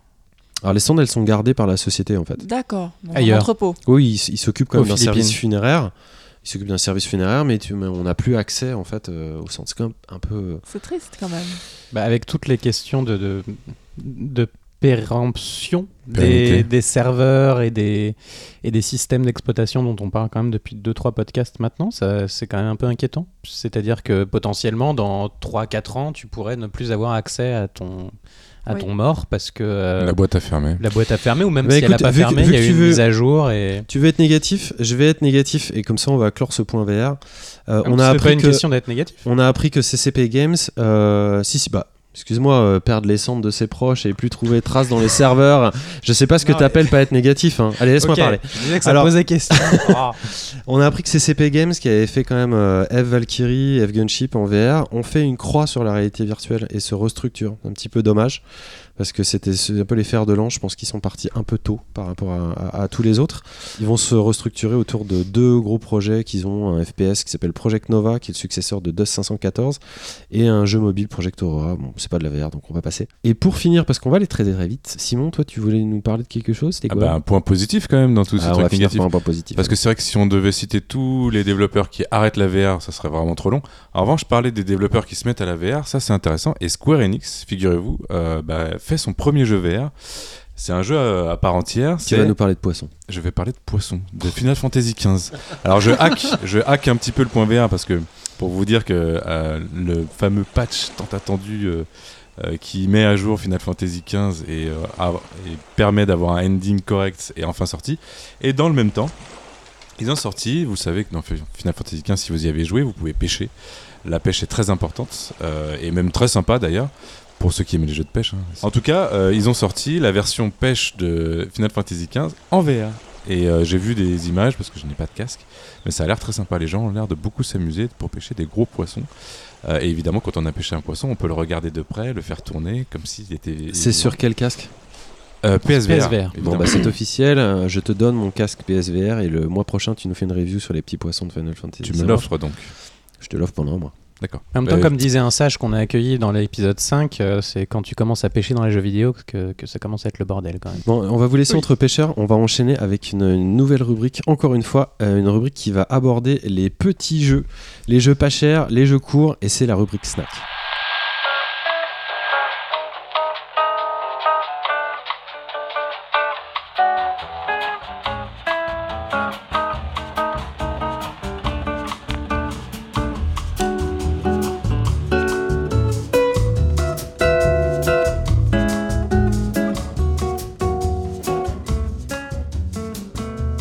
On, on s'est rendu compte qu'on avait plein de petits jeux auxquels on jouait et auxquels on qu'on n'avait pas le, le temps d'aborder euh, dans l'émission. Donc on va à chaque mois faire un petit tour de table très rapide, des petits jeux comme ça qui nous, qui nous accompagnent euh, pendant, pendant, pendant quelques minutes sur des, sur des sections courtes. De quoi tu vas nous, nous, nous parler toi? Qu'est-ce que tu as essayé ce mois-ci euh, Vlad? Carrots and Cream, des carottes et de la crème, un jeu développé par Christian Torgard, qui est un développeur danois et qui travaille en ce moment sur un jeu qui s'appelle Cosmic Top Secrets. Ah ouais d'accord, Absolument. et qui à côté de ça euh, développe ses propres jeux. Je pas, Et tu il vois. fait euh, surtout beaucoup de, beaucoup de game jam. Et en l'occurrence, euh, je vais vous parler très très brièvement de ce jeu qui est présenté comme un jeu d'horreur. Alors, c'est présenté comme un jeu d'horreur, mais au début, on récolte des carottes, et puis on râpe des carottes, alors on rigole, on rigole, et puis après, on rigole plus du tout. Et, en fait, c'est affreux. Ce jeu est affreux. Il, est saisissant, il est très réussi, c'est très très court, ça dure 4-5 minutes, je vous le conseille vraiment, c'est sur itch.io. Ah, c'est.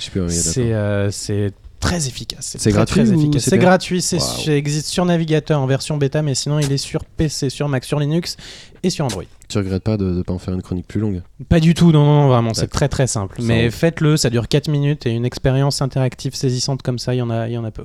Ariane, Oui.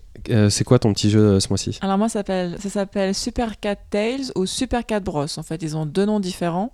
Oula, ça Donc, sent le euh, remake de Super Mario ça. Bah, c'est un hommage. Sur Apple, donc c'est Super Cat Tales et Android, c'est Super Cat Bros. Donc c'est bah, c'est un thème de Super Mario mais avec des petits chats. C'est vraiment un jeu kawaii pour Nana. Ah, c'est trop mignon quand tu dis ça. En même temps, c'est vrai que c'est plus mignon qu'un plombier. Et en fait, on joue aux six petits chatons qui dandinent des fesses pour ramasser des pièces d'or et des grelots. Et c'est vraiment très très mignon. Voilà. Ça a l'air trop Qu'est-ce bien. qu'est-ce que, tu- qu'est-ce que tu veux qu'on qu'est-ce que tu veux qu'on rajoute à ça? Et c'est, c'est combien tu, tu as Bah, dit c'est le- gratuit en plus. Ah ouais, en plus c'est gratuit. mais C'est- oui, ouais, donc euh, ouais. c'est parfait pour les, pour les fans de petits chats. Bon bah c'est super. Simon, toi t'as joué à quoi euh, le petit jeu de ce mois-ci c'est quoi? Alors moi j'ai joué à un jeu de ce mois-ci qui est sorti en janvier 2016. T'as- C'est- t'as le droit. Je, je m'accorde de temps en temps de revenir dans le passé. Euh, C'était On a Par- une rubrique pour ça normalement, mais bon, je dis rien, moi oui, je dis rien. enfin là tu, tu nous as forcé à, à aller sur le Forcé, Play Store. ça y est. Oui, non, ah tu sors, tu sors les dossiers. la vérité. D'accord. Tu nous as forcé à aller sur le Play Store, donc j'ai été sur le Play Store. Et là, le premier truc que je vois, c'est Rick and Morty. Et forcément, je suis à fond dans Rick and Morty ces temps-ci. Donc j'ai téléchargé l'application Pocket Morty's. Euh, bon, bah, c'est Pokémon euh, dans l'univers de Rick and Morty. Où en gros, si vous avez regardé la série, vous savez qu'il y a une infinité de Morty, comme il y a une infinité de Rick. Euh, et là, le but, ça va être de collectionner tous les Morty. Il y en a à peu près 250. C'est voilà, c'est complètement con. C'est très. Mais ça très ressemble à quoi un Morty Un- un Morty, c'est un petit enfant. C'est un dessin animé? C'est un enfant. Euh, Mais je connais Un pas. D'accord. Ah, un des- oui, mais c'est si un vous deux personnages. Si vous connaissez pas, ça me prendra plus de deux minutes de vous expliquer. Mais va- allez, allez, allez, allez voir, c'est gratuit évidemment. Euh, Il y a Rick et il y a Morty, donc là tu collectionnes des Morty. C'est voilà, c'est Eric euh, qui euh, a besoin de, de s'amuser avec des Morty et il fait ça. C'est toujours aussi drôle que la série. C'est un gameplay très sympa à la Pokémon. Collectionnez-les tous, c'est rigolo. D'accord. Bah, moi, je vais vous parler d'un- d'un d'un jeu pour conclure qui s'appelle Gunman Taco Truck. Euh, c'est pas n'importe quel jeu, c'est un jeu qui a été fait par un game designer de 10 ans. 10 ans seulement. Bon, c'est pas un peu, c'est pas n'importe quel game designer, c'est un peu le fils de John Romero, euh, le mec qui a fait Doom. Donc, il a peut-être été un petit peu aidé par son papa. Euh, cependant, euh, moi, c'est un jeu, j'y ai joué sur iPad. C'est euh, un mix entre Cooking Mama, Mad Max et Paper Please, où vous devez euh, servir des tacos à des gens après l'apocalypse pour essayer de rejoindre le Canada, puisque il y a eu des explosions nucléaires partout dans les États-Unis et il faut s'échapper euh, au Canada. C'est juste à se fendre la poire. Euh, moi, j'y ai joué une ou deux heures comme ça euh, pour la blague, pour le snack. On doit désinguer des, des- monstres et tout. Et je crois qu'il n'y a pas une seule action que j'ai faite dans le jeu qui m'a pas euh, fait marrer ou qui m'a pas prêté à sourire. Donc euh, bah, je, vous, conseille ça à fond euh, d'essayer. Ça coûte soit c'est gratos, soit ça coûte vraiment pas grand chose. Sinon je l'aurais pas acheté. On va enchaîner avec notre dernier sujet. C'est toi Vladimir qui va t'y coller. Tu vas nous parler d'un jeu qui s'appelle Stardew Valley.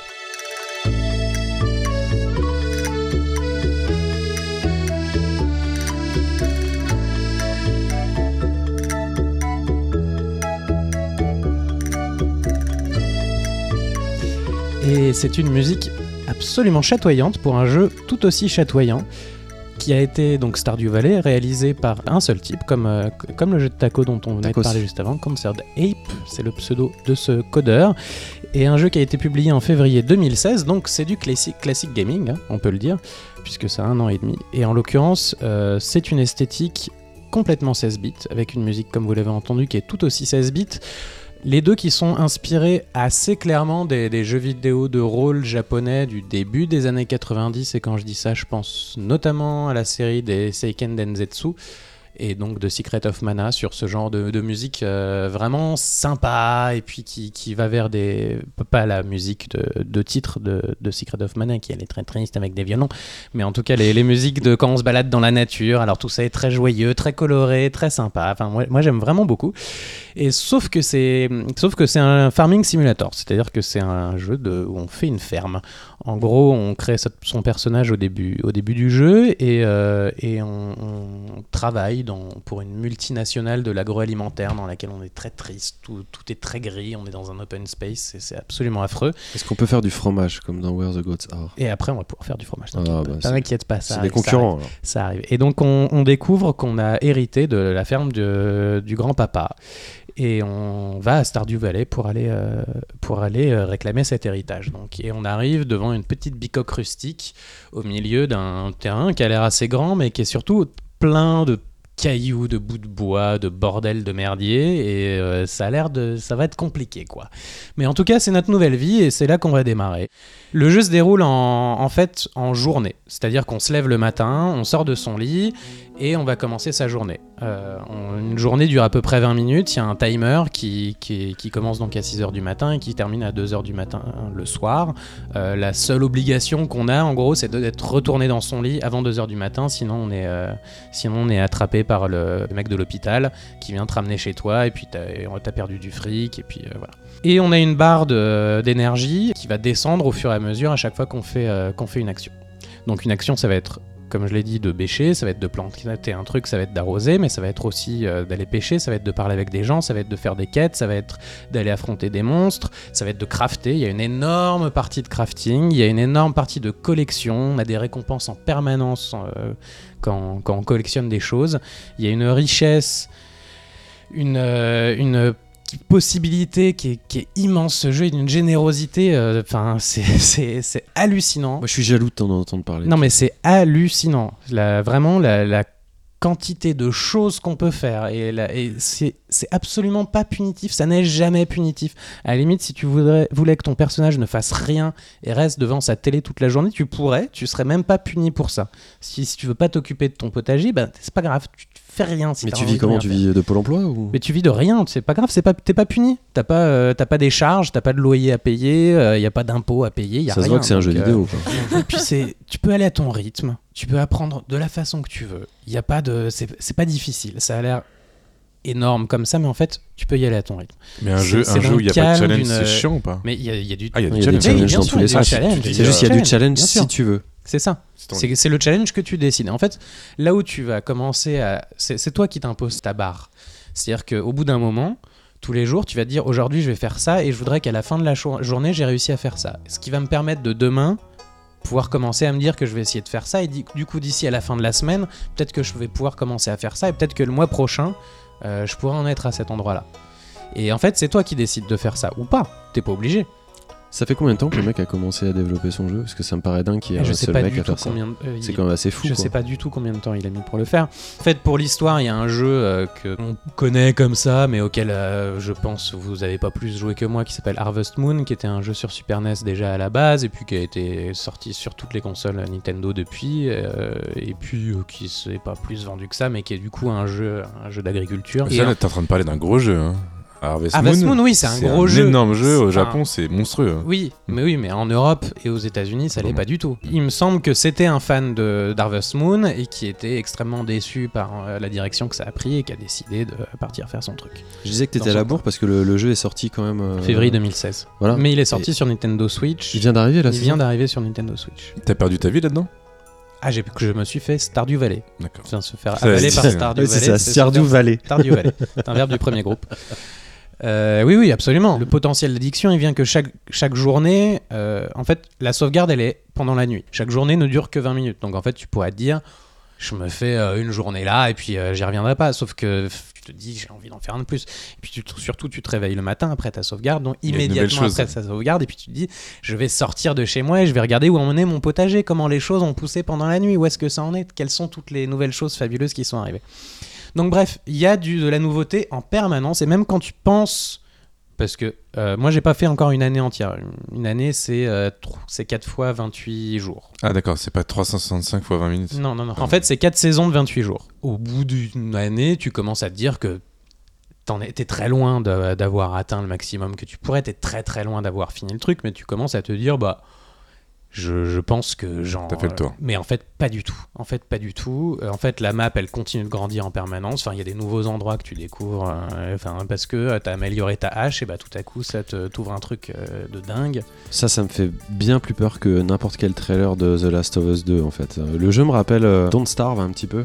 Et surtout, toute la vie que j'ai perdue dans Don't Starve à regarder, euh, à regarder ce personnage évoluer, à planter des choses, à survivre, euh, à, à essayer de survivre à ses cauchemars.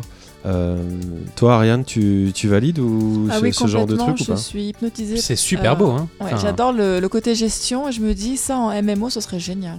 En fait, Ouais, qu'on soit pas plusieurs à, à Non, gérer euh, les, les plantations, à faire même un commerce en fait où Ouais. tu peux créer des, des recettes et tout. euh.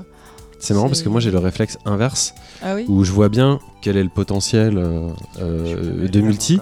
Mais, mais s'il y avait. euh, ce qui me rassure, en fait, c'est de me dire que c'est un peu mon monde. Tu vois, c'est un monde qui m'appartient, que je peux gérer. Et si j'étais en confrontation avec d'autres euh, personnes, j'ai presque envie de dire en compétition, ça me, ça me gâcherait une partie du plaisir. il faudrait pas que ce soit le psychologique. cas. hein, à mon avis, dans ce cas-là, parce que- enfin, je veux dire, tout le truc du jeu justement, c'est que c'est pas, enfin, tu peux vas pas avoir des mecs qui vont faire un raid sur ta ferme et puis te Oui, donner des coups de botte dans tes navets. Non, c'est pas ça que je dis, c'est que j'ai- pas envie, j'aurais pas envie de voir quelqu'un qui fait euh, un, un super beau potager alors que le- Des plus beaux est- chou-fleurs. est pourri. Je préfère me dire, bah tout le monde est un peu pareil et euh, finalement le, le plus beau des potagers, ça reste qu'un potager, euh, bah, c'est un le beau tien. potager, voilà, mais ils sont, il y a rien de, de totalement écrasant. Et le scénario, il survit le- la première année Ou t'as, il y a, enfin, je veux dire, Ah, ça continue, bien. attends. euh, attends. ce que je veux dire, euh, c'est qu'il y a, y toujours un intérêt, un intérêt au niveau du scénario euh, après toutes ces journées passées. y Enfin, le scénario, c'est toi qui te le fais. Il y a pas de, il y Je a disais pas, pas, il y de- avait des quêtes ou genre de Si, il y a des quêtes, mais c'est des quêtes extrêmement courtes. Mais il n'y a pas de, il y a pas de scénario vraiment. euh, Enfin, il n'y a pas d'histoire épique. euh, Il n'y a pas de linéaire. mariage, il n'y a pas de. Tu peux draguer si tu veux et tu peux te marier si tu veux. Il n'y a pas d'aigle qui survole les zones pour Il n'y a pas identifier de, de cibles. drone. Non, non, non. Ah, tu Enfin, vois. pas là où j'en Et suis encore, mais je... euh, C'est au début toi, du jeu. Allez, ça suffit. Il y en a marre de cette émission. On va Et conclure. euh, bah, donc euh, c'est sur euh, PC Mac et donc sur Switch. Oui, t'as et raison ce sont les soldes d'automne sur Steam en ce moment. Il est à 9,37€. oh là là. Une place de cinéma? Euh, Moins qu'une place de cinéma euh, dans un UGC ou un Gaumont si vous n'avez pas la carte. On va terminer, vous parlez de cinéma, je sais pas si vous nous parlez de, de films ou d'autres choses ou de poésie. On va enchaîner avec notre dernière partie, les quartiers libres.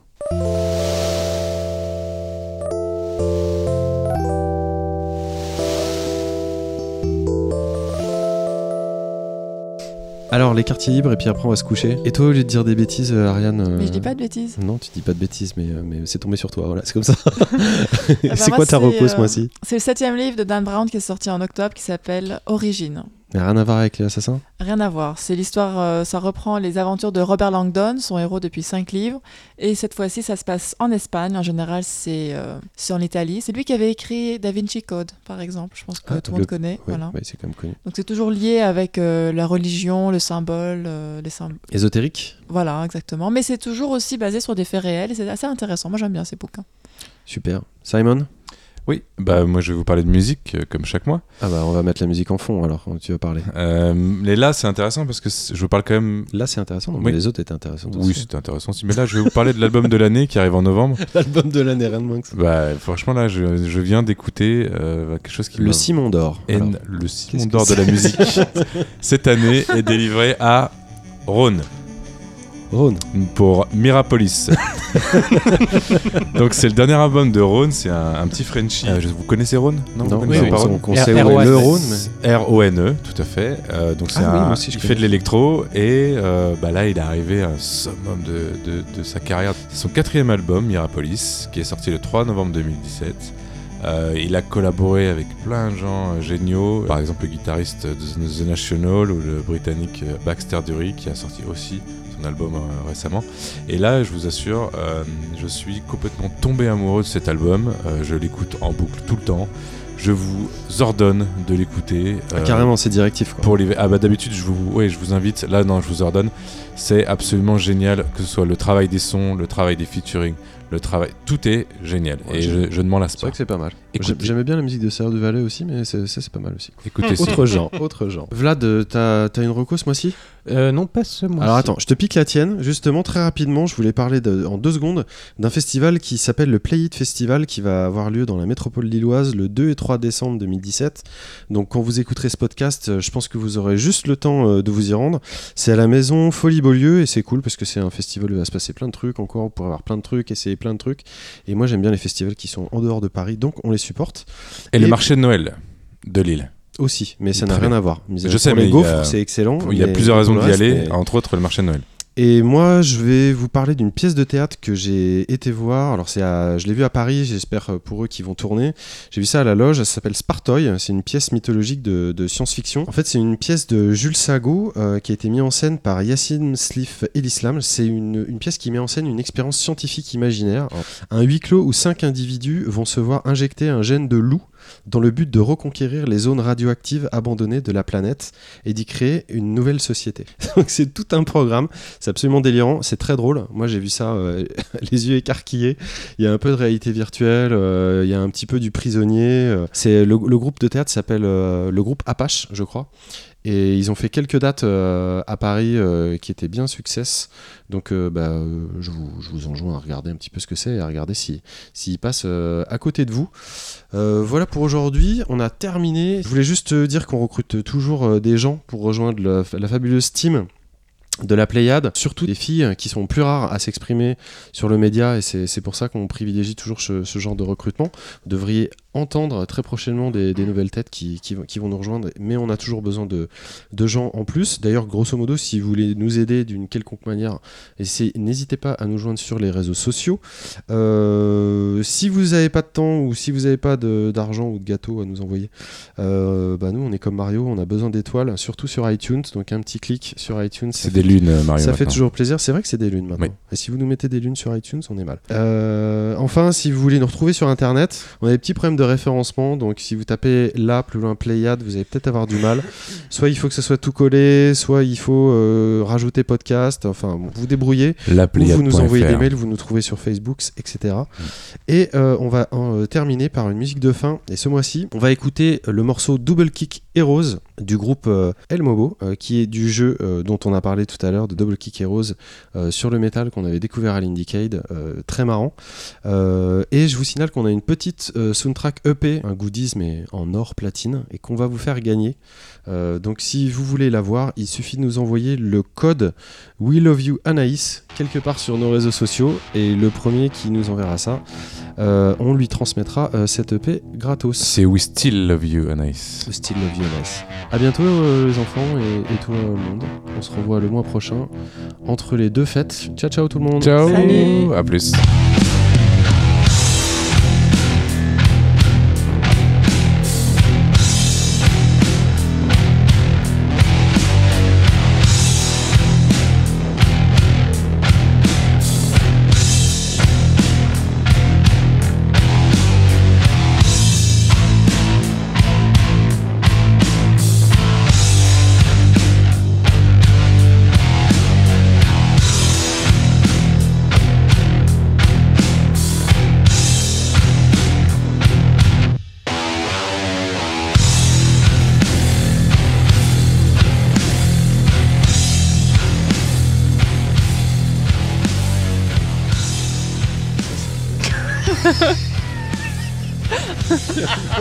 Comme le groupe. je tiens à ajouter qu'il n'y a pas de multijoueur dans Assassin's Creed chacun dit son truc qu'il a oublié allez c'est maintenant